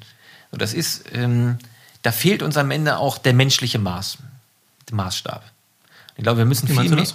Ähm, ja, wenn wir alle, jeder, jeder seine optimalen äh, Bedingungen haben möchte, wenn wir noch so einen Radfahrstreifen haben, der am besten ähm, vier Meter breit ist auf jeder, auf jeder Seite und dann müssen wir auch noch eine Busspur mit reinbringen und noch eine Autospur, äh, die ausreichend ist. Dann brauchen wir noch eine Bushaltestelle, alles im Querschnitt. Dann haben wir noch vier Meter Gehwege links und rechts. Das ist für mich, ähm, ich sage jetzt mal, keine gute Art der Planung und keine, mit der wir tatsächlich äh, am Ende des Tages weit kommen. Ich glaube, wir müssen viel mehr integriert denken und dem einen mal ein bisschen mehr Platz an der Stelle geben und dem anderen mal an der Stelle etwas äh, mehr Fläche geben. Da spricht wahrscheinlich jetzt der Planer aus dir raus, dass du musst ja, wenn du jetzt in solchen Projekten arbeitest, genau diese verschiedenen Anforderungen berücksichtigen und eben das Beste aus dem Raum, der da ist, machen. Ähm, wie schafft man es, dass man dass man äh, es schafft, dass die BürgerInnen damit irgendwie zufriedener sind oder ich weiß auch nicht so richtig. Es ist immer ein Aushandlungsprozess. Äh, ein Prozess. Also, ähm, freudscher Versprecher vielleicht, so ein Aushandlungsprozess. Ja. Ähm, Es gibt, ich glaube, als allererstes müssen wir uns davon verabschieden, dass es die ideale Lösung gibt, die allen passt. Gutes Beispiel sind die Protected Bike Lanes, die es jetzt ja in Berlin gibt, die ja auch an vielen anderen Stellen gerade diskutiert werden. Ähm, in Berlin funktioniert das auf gewissen Straßenabschnitten sehr gut, aber es bedeutet eben auch, dass ich dort zum Beispiel ähm, nicht mehr so richtig äh, äh, parken kann. Also ich kann zumindest, wenn ich dann mit dem Auto über die Protected Bike Lane rein theoretisch als anlieferndes Fahrzeug so nah wie möglich an das Supermarkt oder an ein Gebäude heranfahren möchte, das funktioniert nicht. So, das heißt, ähm, man muss sich, man muss eigentlich das auch schon wieder an der Stelle aufweichen. Und ich glaube, ähm, das zeigt eigentlich ganz gut, dass wir äh, dass wir individuell gucken müssen. Und ich glaube, das ist, äh, das ist so typisch Planerdeutsch. Und da, da magst du, da, da schmunzelst du auch schon. Ich äh, weiß, dass wir als, dass wir als Planer, als gerade auch Verkehrsplaner, sehr häufig dazu neigen, Dinge zu relativieren. Aber ich glaube, wir müssen unglaublich viele Ansprüche an so einen Straßenraum mitdenken. Total, ich ziehe dir voll meinen Hut vor, im wahrsten Sinne des Wortes. Ja. Also bis hin zu, wir müssen ja unsere Gedanken machen, äh, was für Abstandsflächen haben wir, wie kommt die Fähr- und Entsorgung dahin, das Thema der Leitungen im Boden. Wir wollen alle Internet, schnelles Internet, wir wollen alle fair und äh, wollen ein sauberes Wasser haben, wir wollen aber auch, dass das schmutzige Wasser wieder verschwindet. Das sind alles so Ansprüche, die in so einem äh, Raum untergebracht werden müssen. Und deswegen ähm, brauchen wir, glaube ich, bedachtere und bessere Aushandlungsprozesse, äh, wo auch alle, ich sag mal, ihren, ihren äh, Beitrag dazu äh, leisten müssen.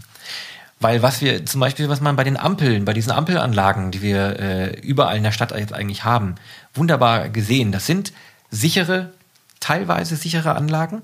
Aber wir merken zum Beispiel, dass wir dadurch manch, äh, manche äh, Autofahrer und Autofahrerinnen manchmal dazu neigen, ähm, dieses Grün einfach als garantiert hinzunehmen und äh, auch auf ihr Recht zu pochen. Das gilt jetzt nicht nur für Autofahrerinnen, sondern auch für, äh, für die Radler unter uns, die gerne mal dann auch darauf pochen. Da merkt man einfach, dass das der Aushandlungsprozesse, das zwischenmenschliche Aushandeln, gucken, wer fährt zuerst, dass das an so einer Stelle dann halt verloren geht und man eigentlich nur noch auf sein Recht pocht und äh, dass das die Technik schon irgendwie ähm, regeln wird. Ne? Ja, definitiv. Also ich ziehe definitiv, wie schon gesagt, den Hut davor, vor der Komplexität, die man beachten muss, mhm.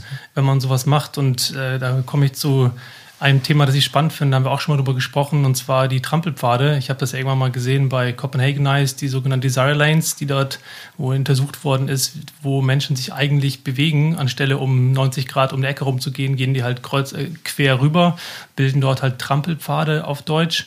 Und deswegen so ein bisschen finde ich, finde ich spannend, du sagst, du, Referent, du relativierst viel, aber gleichzeitig gibt es ja so Sachen wie die Hafen City oder du hast jetzt den kleinen Grasboot angesprochen, Oberbillwerder, wo man ja eigentlich in einer perfekten Welt agieren kann im Rahmen des Möglichen. Und wie würdest du denn da jetzt in Zukunft agieren? Würdest du anders agieren, als du es bisher getan hast, durch jetzt vielleicht Post-Corona in einer Utopie perfekten Situation oder ändert sich dort für dich eigentlich nichts, weil du da eigentlich schon alle Voraussetzungen hast, ähm, um das zu tun, von dem du glaubst, das richtig ist? Ähm, das würde ich differenziert betrachten. Einmal ähm, im Bestand. Wie können wir vielleicht die Städte im ähm, Bestand besser machen? Und wie kann man eigentlich auch ähm, das im, im Neubau vernünftig äh, so priorisieren? Du hast es ja, du siehst es ja hier vor meiner Haustür. Ähm, es gibt keine äh, Autos in meiner Gasse.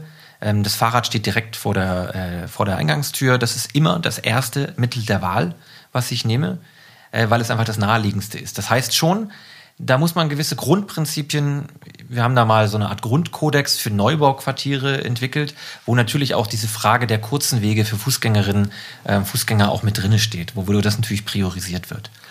Ähm, und ich glaube, das ist extrem wichtig, dass wir das äh, mit berücksichtigen, dass der Weg zu Fuß immer, ein, äh, immer schneller ist. Deswegen sprechen wir ja auch in, in Projektgebieten wie Oberbillwerder ja auch über Sammelgaragen. Das heißt, da gibt es Quartiersgaragen, die da geplant sind, die äh, 200 Meter circa äh, Maximum oder 300 Meter entfernt sind von den einzelnen Wohnungen, so dass ich eigentlich immer das Fahrrad optimalerweise als erstes Verkehrsmittel vor der Haustür habe. Und dann eben auch kurze Wege als Fußgänger ähm, bis zum Supermarkt oder bis zur S-Bahn-Station tatsächlich habe.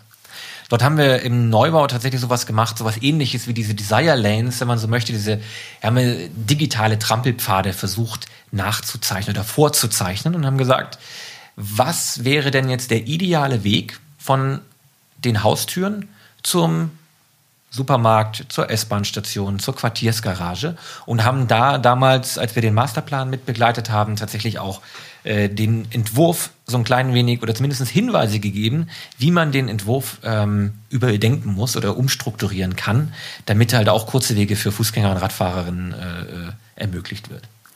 Und im Bestand ist dann natürlich das Gleiche. Also das, das Einfachste ist der Trampelpfad zu gucken, wie wird tatsächlich urbaner Raum oder Raum generell genutzt und versuchen, den Raum dort so zu gestalten, ähm, dass man jetzt nicht unbedingt einen Zaun dahin stellt, wo der Fußgänger nicht äh, lang soll, sondern dass man dem tatsächlich da auch die Möglichkeit gibt zu queren. Aber ist das eine neue Herangehensweise in deinem Berufsfeld? Passiert das irgendwo? Ja, das ist schon eine, also natürlich ist diese Herangehensweise relativ alt und ich glaube, das sind schon Dinge, die seit den 80er Jahren diskutiert werden. Ähm, aber die bekommen jetzt natürlich auch äh, eine ganz andere Relevanz durch diesen aktuellen Diskurs, aber auch durch diese, ähm, vielleicht auch durch diesen, nennt mal Mobilitätswende, die wir ja gerade auch im Kopf in ganz vielen, in ganz vielen Gesellschaften, Schichten auch durchmachen, insbesondere auch bei den, bei der Verwaltung und bei der Politik. Dass man also auch mehr nutzerzentriert, nutzerorientiert einfach denkt. Ja. Und ich würde das aber nicht nur auf die Trampelpfade ähm, begrenzen. Ähm, du kennst ja vielleicht die Arbeit. Ähm, wir haben damals äh, mit so einem kleinen Think Tank, den wir direkt nach der Uni gegründet haben, ähm, versucht, urbanes Mobilitätsverhalten zu beobachten. Und äh, sind da zum Beispiel ähm, zu der Erkenntnis gekommen, dass es eine riesengroße Lücke gibt, gerade im innerstädtischen Bereich, beim Transport von irgendwelchen Gütern. Ob es Einkäufe sind oder ob das irgendwelche Umzüge sind, zwischen der, ich sag mal, IKEA-Tüte oder ähm, den Kofferraum. Und äh, man kann das ganz gut sehen, man kann das auch statistisch nachweisen, dass in Deutschland ähm, mehrere hundert äh, in, in, solchen innerstädtischen Quartieren wie St. Pauli oder auch in Eimsbüttel mehrere hundert Einkaufswagen tatsächlich jährlich gestohlen werden ähm, oder zweckentfremdet werden und dann äh, als Verkehrsmittel genutzt werden. Und das ist so ein bisschen so ein Ansatz, wo wir gesagt haben, hey, ähm, statt das jetzt zu unterbinden, sollte man eigentlich mal drüber nachdenken, ob man nicht in irgendeiner Art und Weise das in eine urbane Praxis, in einem Angebot verstetigen kann. Und dafür habt ihr auch einen Preis bekommen, als ihr das für IKEA gemacht habt, oder?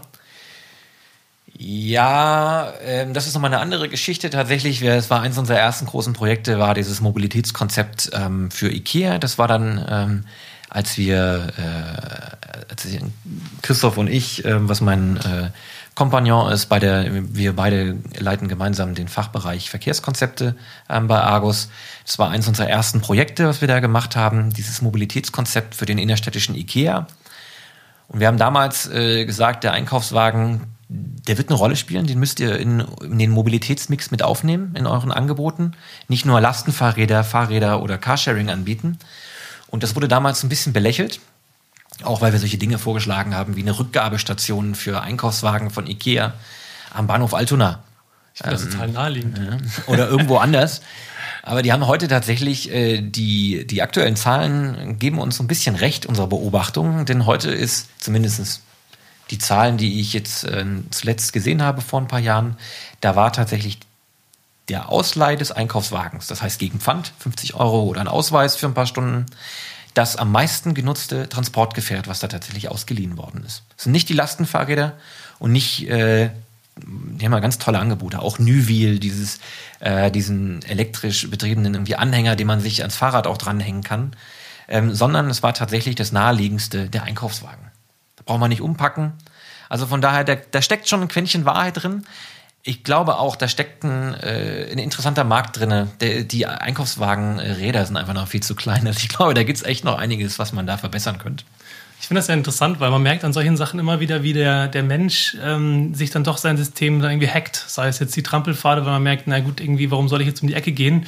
Oder eben auch der Einkaufswagen, da ist alles schon drin, dann schiebe ich den halt irgendwie den Kilometer mal eben durch Altona nach Hause dass einfach dieses, es scheint so ein, ein Hin und Her, wie so ein Tanz zu sein zwischen ähm, dem Menschen, der das System, das irgendjemand für ihn ausgedacht hat, nutzt und dann irgendwie adaptiert und dann ändert sich das System im Idealfall. man adaptiert sich an das, was der Mensch dann irgendwie daraus gemacht hat, Stichwort Trampelpfade. Und so gibt es das irgendwie so ein iterativer Prozess, der halt leider, leider in, in städtebaulicher oder verkehrlicher Welt Jahrzehnte dauern kann, weil es eben in Beton gegossene Wahrheit ist, die wir dort tagtäglich ähm, nutzen. Ja, kann ich nur unterschreiben. um den philosophischen Gedanken ein bisschen fortzuführen, ähm, frage ich mich so ein bisschen, ob wir aus dieser, weil du ja oft von Technokratie gesprochen hast und der deutschen Planerbrille, ob wir vielleicht sogar neue Zielbilder finden können, wie wir in Zukunft planen wollen. Es gibt ja verschiedene Ansatzpunkte. Das eine ist ja eine Wirtschaftlichkeit, eine, das Thema des Platzsparens. Dann kann man über Spaßfaktoren sprechen, über Gesundheit, über CO2-Emissionen. Es gibt ja so viele äh, Einfallstore ähm, oder ähm, Prinzipien, auf Basis derer wir Mobilität und Städtebau gestalten können. Ähm, was denkst du dazu? Wie, wie, welche von diesen Prinzipien würdest du, für welche würdest du plädieren, dass wir die mehr in den Vordergrund rücken? Ähm, ist auch wieder eine gemischte Antwort. Ähm, und ich möchte aber als allererstes mich nicht falsch verstanden wissen. Ich glaube schon, ähm, dass viele der Regelwerke, die wir haben, die sinnvoll sind. Und ich glaube zum Beispiel gerade die Gestaltung von sicheren äh, Kreuzungen, wo, wo wir tatsächlich als Fußgänger und Radfahrerin äh, auf vernünftig rüberkommen. Ich glaube, das ist wichtig und auch, dass Radinfrastrukturen äh, ausreichende Breite haben.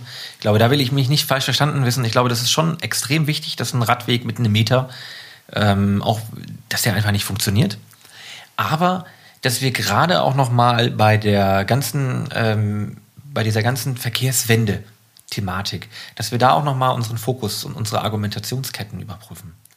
Weil Inwiefern? was ich sehr häufig erlebe, ist, dass Verkehrsverhalten oder gerade auch in den vergangenen Jahrzehnten auch die Veränderung des Verkehrsverhaltens sehr häufig über eine sehr umweltorientierte Motivation versucht wurde äh, zu triggern. Das heißt, man hat irgendwie gesagt, man kann CO2 oder auch heute ist es noch so, Verwaltungen äh, und auch, äh, äh, ich meine, wir, wir haben ja heute auch tatsächlich so Zielwerte, die wir einhalten müssen. Ähm, auch Feinstaubzielwerte, die wir einhalten müssen. Das ist auch eine gute Sache.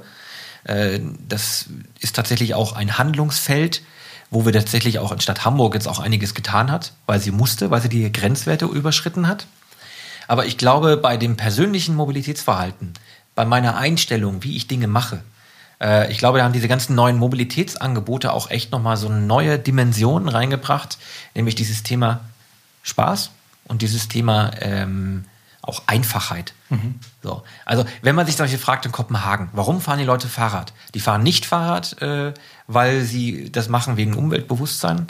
Das sind äh, verschwindend, Proze äh, verschwindend geringer Prozentsatz, sondern die Leute machen es, weil es einfach ist, weil es, Achtung, Egoismus, gesund ist ähm, und weil es vor allen Dingen auch äh, unkompliziert ist.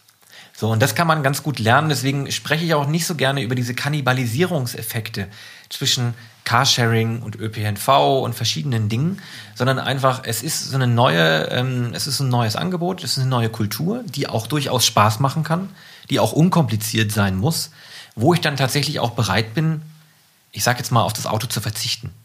Ne? Aber ich will halt auch da wieder nicht diese Front aufmachen, Autoverzicht versus Carsharing oder Autoverzicht. Ich möchte ganz gerne dahin kommen, dass wir in der Planung und auch in der Mobilitätskultur für etwas sind. Wir müssen quasi aus dieser Defensivhaltung raus und sagen, ich bin jetzt gegen Autos und ich bin gegen das und das oder ich bin gegen Radfahrer. Darüber gewinnen wir eigentlich keinen, darüber gewinnst du eigentlich keinen, keinen Blumentopf mehr heute. Ist dann das Thema E-Scooter-Sharing etwas, was auch da reinpasst? Weil es ist ja auch ein Spaßfaktor. Viele sprechen davon, es ist ein reines Spaßmobil. Manche sagen, es ist rein Futuristen. Äh, die wenigsten halten es für ein realistisches Element im Mobilitätsmix. Zielt das in dieselbe Kerbe für dich? Ja, ich glaube, das muss man differenziert betrachten. Am Anfang war es natürlich ein sehr starkes äh, Spaßprodukt. Und ich glaube, ähm, da müssen wir auch als Gesellschaft noch lernen, damit umzugehen, dass er jetzt nicht ähm, zwei betrunkene Touristen äh, äh, auf einem E-Scooter quer durch die Stadt fahren. Ich glaube, da gibt es auch so eine Art Mobilitätsetikette. Die musste sich bei allen anderen Verkehrsmitteln, musste die sich auch etablieren. Das ist ein schöner Begriff, Mobilitätsetikette, ja. ja. Also es ist für mich das gleiche wie eine Mobilitätskompetenz. Also ich brauche, es gibt einfach so Grundregeln, man muss wissen, wie es geht. Und es gibt auch so eine Selbstverständlichkeit, wie ich so sowas nutze. Dass ich äh, ein Auto nicht auf dem Gehweg abstelle, zum Beispiel, wo ich andere Leute gefährde. Ähm, das gehört für mich genauso zu einer Mobilitätsetikette, wie dass ich äh, als Radfahrer nicht immer auf Biegen und Brechen mein, äh, mein Recht verteidige und im Zweifel auch nochmal irgendwo dem Auto eins eins mitgebe. Ne? Ich glaube, das sind so, da geht's echt, ich glaube, da geht's ähm, für mich eher in den gesamtgesellschaftlichen Diskurs wieder viel mehr in ein Miteinander als in ein Gegeneinander. Ähm, ich habe es in meinem Zwischenfazit ja auch schon gesagt in der Folge, dass das ähm, eigentlich bei fast allen Gesprächen immer aufkam, dass viel zu viel in Silos gedacht wird. Das Thema Mobility as a Service ist ja ein Ausbrechen von Silos und du hast es vorhin ja auch schon gesagt und das wird ja passiert ja teilweise, wie ich das richtig verstehe, bei dem Verkehrsentwicklungsplan auch, dass versucht wird, über Silos hinweg mit verschiedenen Akteuren gemeinsam ähm, zu, zu sprechen, diesen Diskurs aufzumachen, um herauszufinden, wie können wir denn diese Mobilitätskultur der Zukunft schaffen. Und vielleicht passt auch wieder zu dem, was wir vorhin sagten, dass das Thema Vertrauen von, von BürgerInnen dahin in die Stadt, in die Verkehrsanbieter, in die Verkehrsplaner, dass die das schon richtig machen, dass die schon dran denken, ich habe diesen Raum und ich werde schon dafür sorgen, dass, das, dass alle Interessen berücksichtigt werden. Aber weiß ich nicht, vielleicht ist das auch eine neue Art der Zusammenarbeit all dieser verschiedenen Akteure. Ist das, wie siehst du das aus deiner Berufserfahrung? Also wenn es dann am Ende darum geht, ähm, konkrete Angebote ähm, zu stricken, das ist, glaube ich, etwas, ähm, wo meine Planerbrille ähm, nicht bis ganz dahin reicht. Ich glaube, da habe ich noch ein viel zu geringes ähm, Verständnis von diesen Prozessen. Da hängen ja auch ganz viele ökonomische Fragen dran, hängen sehr viele rechtliche Fragestellungen dran. Aber wenn es darum geht, ähm, den Platz zu sortieren und neu zu ordnen, ich glaube, da müssen wir auf jeden Fall viel ähm, breiter und viel äh, äh weniger autoorientiert tatsächlich auch schauen. Also es ist ja ganz häufig so, du, äh, du hast es ja am Anfang äh, bei der Einführung deiner, deines Podcasts kommt ja immer relativ schnell die Frage, warum ist es in Deutschland so selbstverständlich, einen Parkplatz zu haben? Und ich glaube, da steckt schon, ähm, das ist eine Frage, die, da habe ich relativ lang drüber nachgedacht. Ich fand ja. am Anfang, dass die fast ein bisschen zu naiv ist. Ich finde aber äh, mittlerweile, umso länger ich drüber nachdenke, ist es nämlich genau das. Es ist die Mobilitätskultur, ähm, dass wir das viel zu selten an vielen Stellen in Frage stellen. Und ich glaube, das können wir aber nicht von einem auf den nächsten Tag verordnen. Ich glaube, das kann man auch nicht erziehen sondern da müssen wir einfach äh, äh, tatsächlich hinkommen. Und ich finde da dieses Bild, was Jan Gehl immer wieder aufmacht, äh, ein Planer aus, den Nieder äh, aus, aus, aus Dänemark, der ja auch sehr viel sich mit städtischem Leben beschäftigt hat, dass der vor allen Dingen auch mal mit diesem Bild kommt, ja, wir wollen noch, was wollen wir im öffentlichen Raum machen? Und er hat sehr häufig dieses Bild des Tango-Tanzens. Es wirkt auch in erster Linie sehr, sehr naiv, aber ich glaube, das ist genau das. Wir wollen ja nichts anderes als eigentlich einen schönen, äh, wir wollen uns in einem schönen Raum bewegen und äh, wir wollen natürlich auch alle unversehrt zu Hause ankommen. Ne? Von daher, äh, ich, ich glaube, wir müssen aus dieser Denke raus, aus diesen, aus diesen Silos, da bin ich absolut ähm, bei dir. Nur den Weg dahin, ich glaube, der ist nicht ähm, ganz einfach, den zu beschreiten. Weil, ja, weil momentan fühlen, ist es ja auch so, der Radfahrer fühlt sich in Hamburg oder in Berlin oder in anderen Städten ja immer in der Defensive.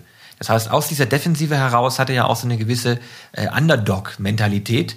Und ähm, dadurch entsteht natürlich auch so eine gewisse äh, Kultur, die jetzt nicht unbedingt erstrebenswert ist, was die Kommunikation mit anderen Verkehrsteilnehmern ähm, angeht.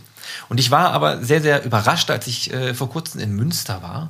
In Münster gab es eine Einengung einer Straße und da waren unglaublich viele Radfahrer unterwegs. Und da standen dann Autos, ähm, die dann nicht vorbeikamen.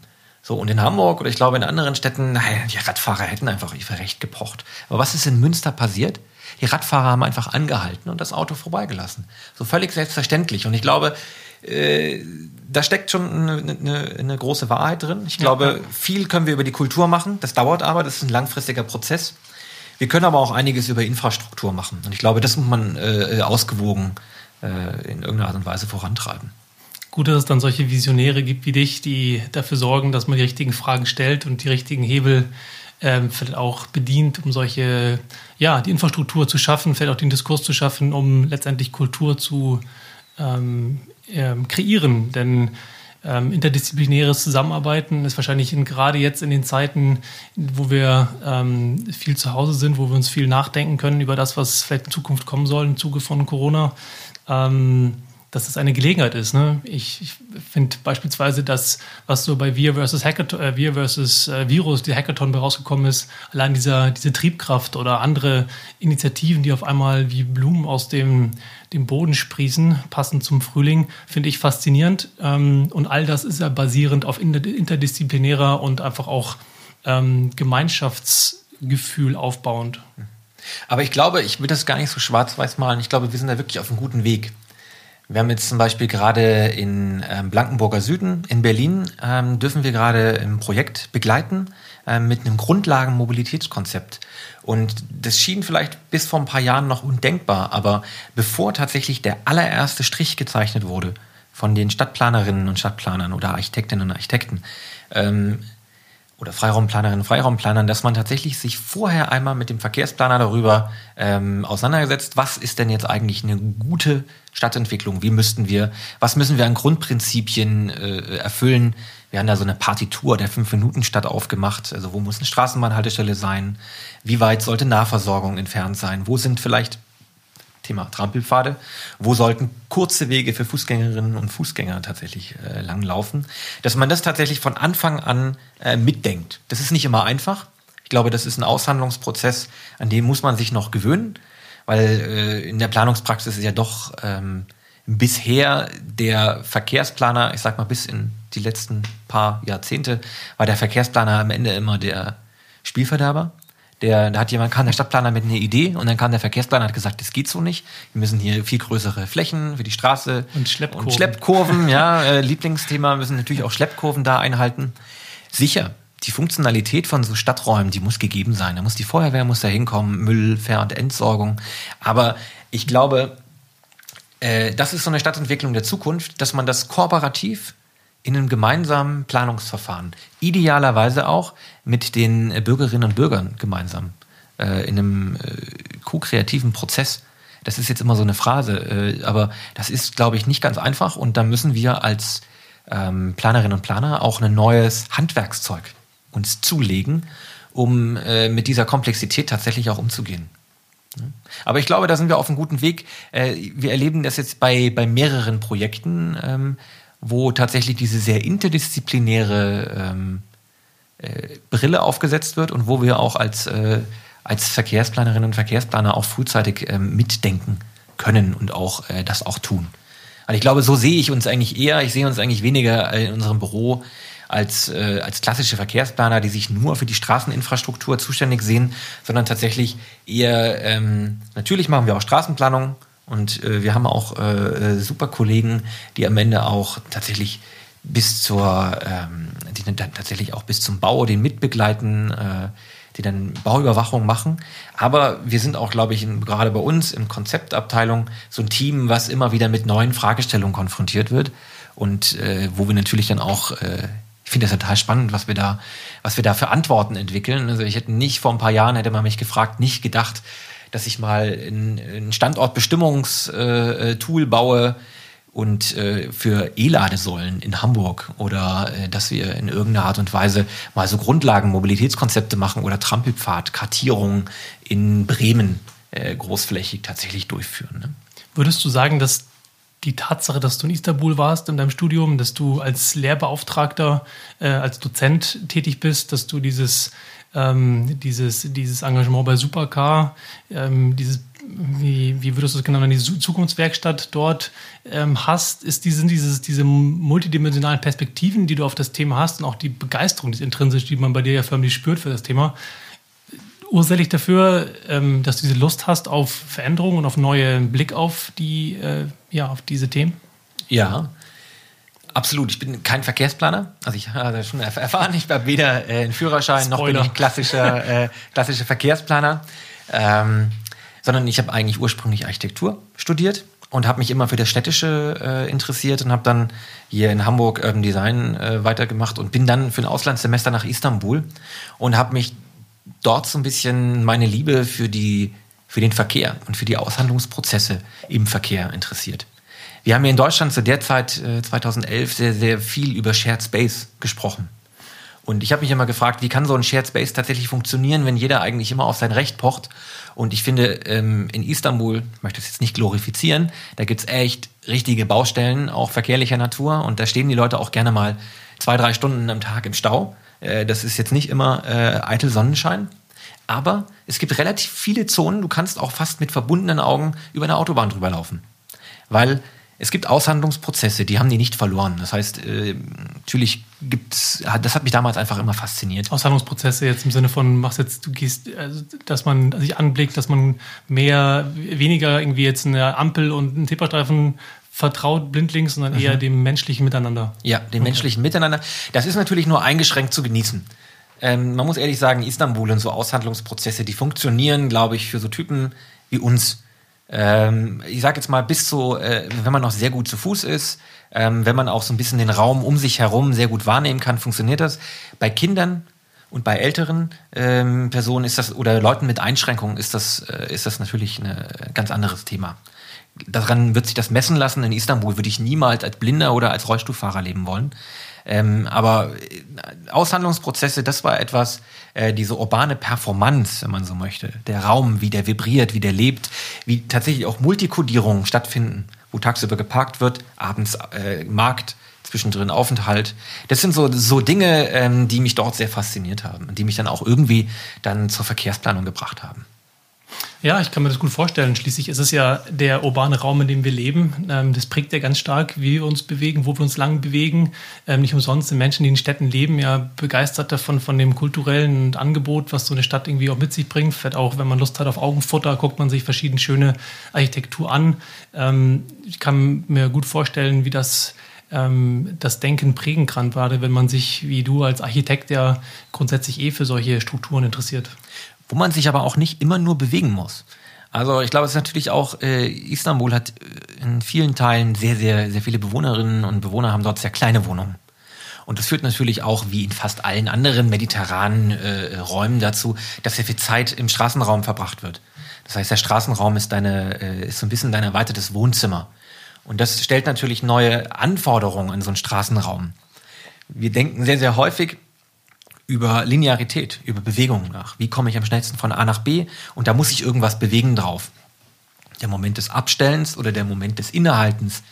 Sonne genießen. Ja, also es gibt da so einen Urban Code, die ähm, die, die ETH, äh, der Urban Code tatsächlich mal vor ein paar Jahren rausgebracht hat. Die ETH Zürich? Die ETH Zürich. Ähm, das ist so ein Forschung, ein Ergebnis eines Forschungsprojektes gewesen, wo sie sich tatsächlich mal Soho in New York angeschaut haben, was für Logiken den, äh, diesen urbanen Strukturen, äh, welche Logiken denen, denen folgen. Dass zum Beispiel die Händler nur auf der Straßenseite mit Sonne stehen, die fliegenden Händler. Dass die Menschen immer äh, auf der Seite laufen, wo gerade die Sonne scheint.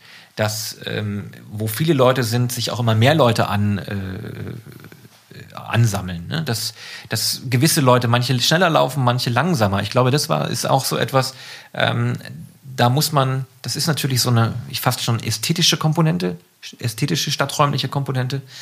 Aber die muss man natürlich auch mit dem Blick behalten, wenn man Straßenräume und die Straßenräume nicht nur als Verkehrsräume wahrnehmen möchte, sondern als Lebensräume. Ja, das ist ja der Tango-Tanz, oder? Von dem Jan Gehl wahrscheinlich auch spricht. Das ist auch der Tango-Tanz, ja. Aber das ist natürlich auch das auf dem Schulterblatt.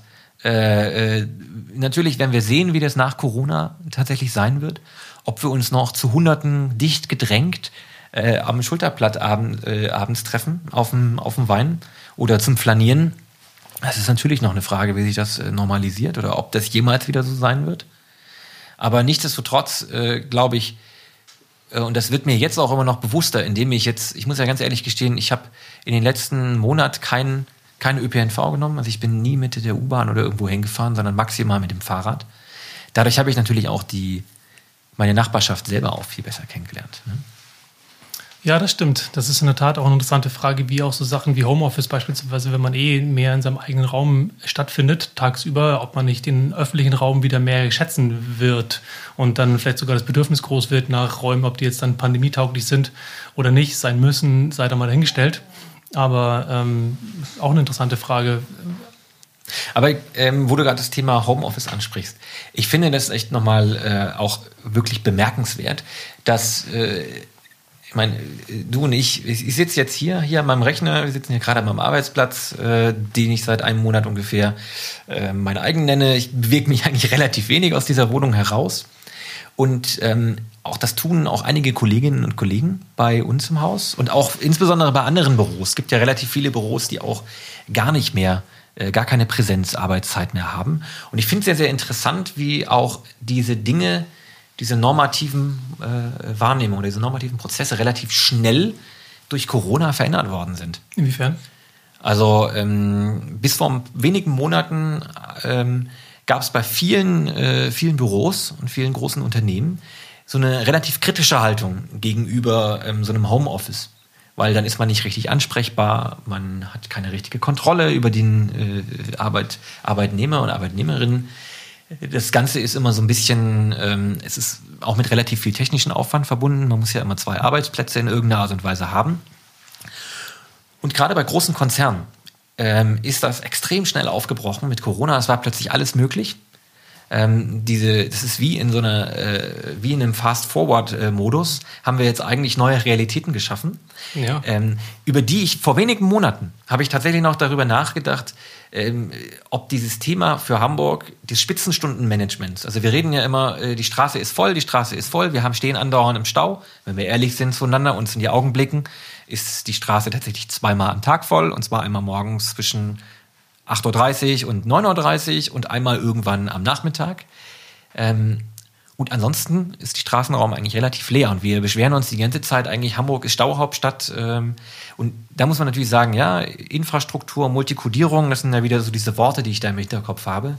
Ob man nicht eigentlich mit Spitzenstundenmanagement was erreichen könnte, indem man sagt, es gibt vormittags, man verschiebt das, nicht alle ähm, wir erleben ja, dass alle Probleme, die wir im Straßenraum haben, ob das bei der Kita ist, es ist ja immer durch die Gleichzeitigkeit ja, der Ereignisse passiert. Genauso im ÖPNV ja genauso. Ja. Wenn du es schaffen würdest, dass jemand nicht alle zu derselben Zeit in den U-Bahn reinsteigen, sondern eben mhm. das Ganze schaffen würdest, durch beispielsweise Befüllungsgrade vorab zu zeigen, hey, guck mal, wenn du eine Viertelstunde wartest mhm. und das dein Arbeitsplatz ermöglicht, dann mach das doch. Dann streckt man ja, nutzt man die Infrastruktur, die wir haben, mhm. auf einen längeren Zeitraum. Ja. Flatten the curve, auch in dem. Flatten the curve, ja. Quasi. Aber das war bis jetzt ja eigentlich so ein Ding, der, äh, ein fast undenkbares Moment, dass man sagt, man verordnet quasi so für einen gewissen Prozentsatz. Lass es 20 Prozent, 30 Prozent sein, die tatsächlich äh, Homeoffice machen von Zeit zu Zeit oder die leicht verschoben äh, etwas später oder etwas früher zur Arbeit gehen und dass wir dadurch eigentlich unsere ganzen Stauproblematiken in den Griff bekommen, ohne jetzt ganz großartig ähm, idealistisch äh,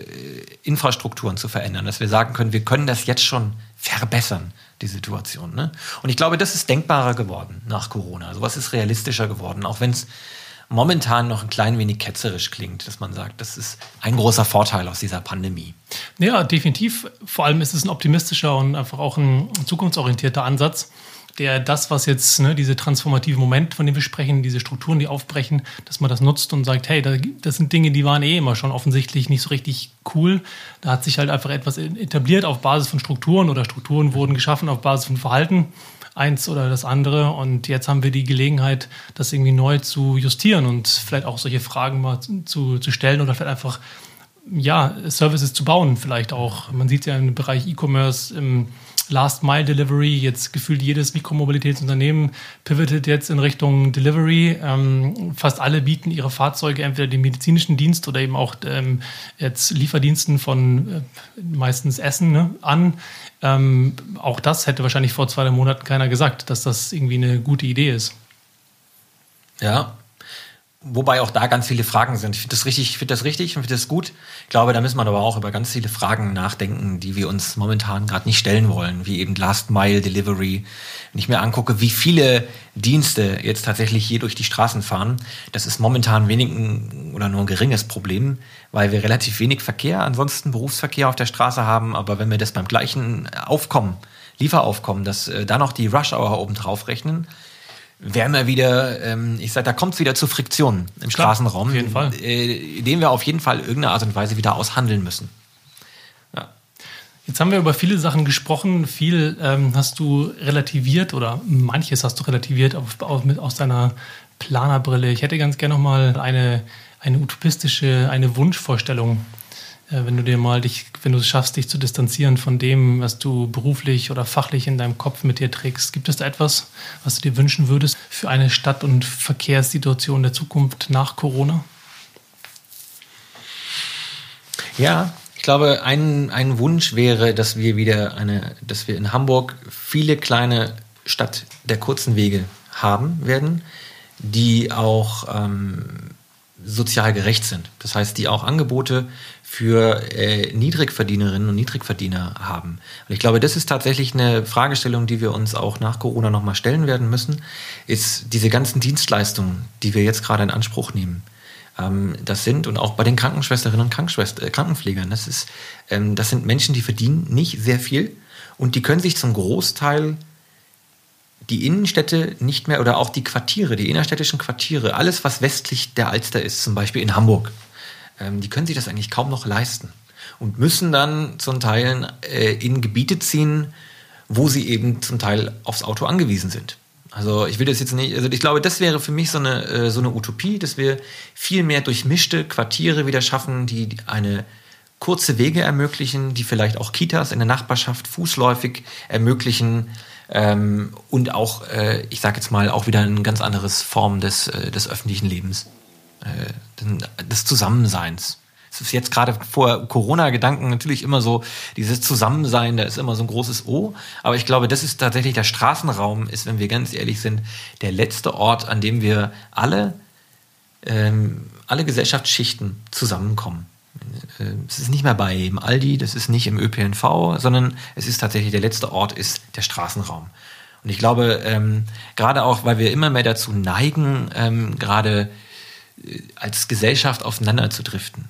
Corona hat da einen ganz guten Effekt gerade, äh, muss man sagen. Das ist so eine, so viel Einigkeit haben wir ja schon lange nicht mehr gesehen. Richtig, weil Corona selber ja auch keine Unterschiede macht. Ja, aber ich glaube, ähm, zuvor und auch, wir werden das auch anschließend vielleicht auch wieder äh, sehen, dass es äh, immer mehr Leute gibt, die auf ihre eigene Meinung und auch nur auf ihre Sichtweise pochen, weil sie schlicht und ergreifend auch durch die Digitalisierung keinen Kontakt mehr zu anderen Menschen haben und keinen Aushandlungsprozess mehr vollziehen müssen, gedanklich.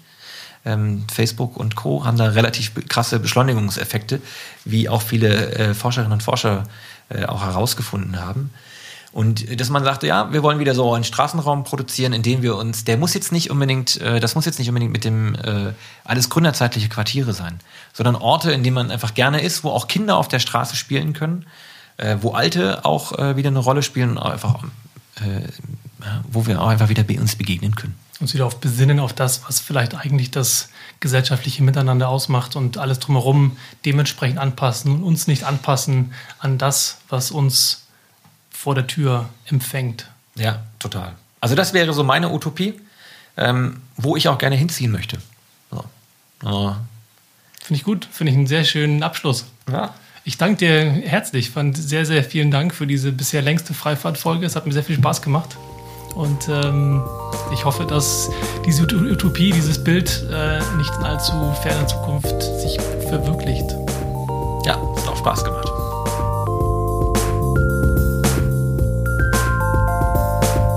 Vielen herzlichen Dank fürs Zuhören. Wenn dir die Folge gefallen hat, dann freue ich mich sehr über deine Unterstützung. Am einfachsten geht das, wenn du in deiner Podcast-App auf Abonnieren klickst und natürlich auch mit ein paar Sternchen und einem Kommentar bei Apple Podcasts.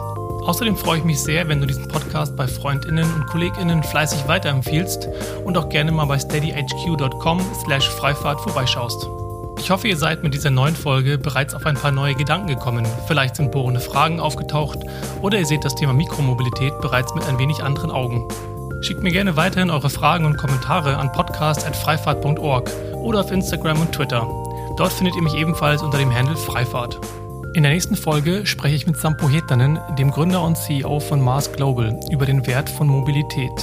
Ich freue mich, wenn du wieder reinhörst und wünsche jetzt eine gute Fahrt und lass die Haare wehen.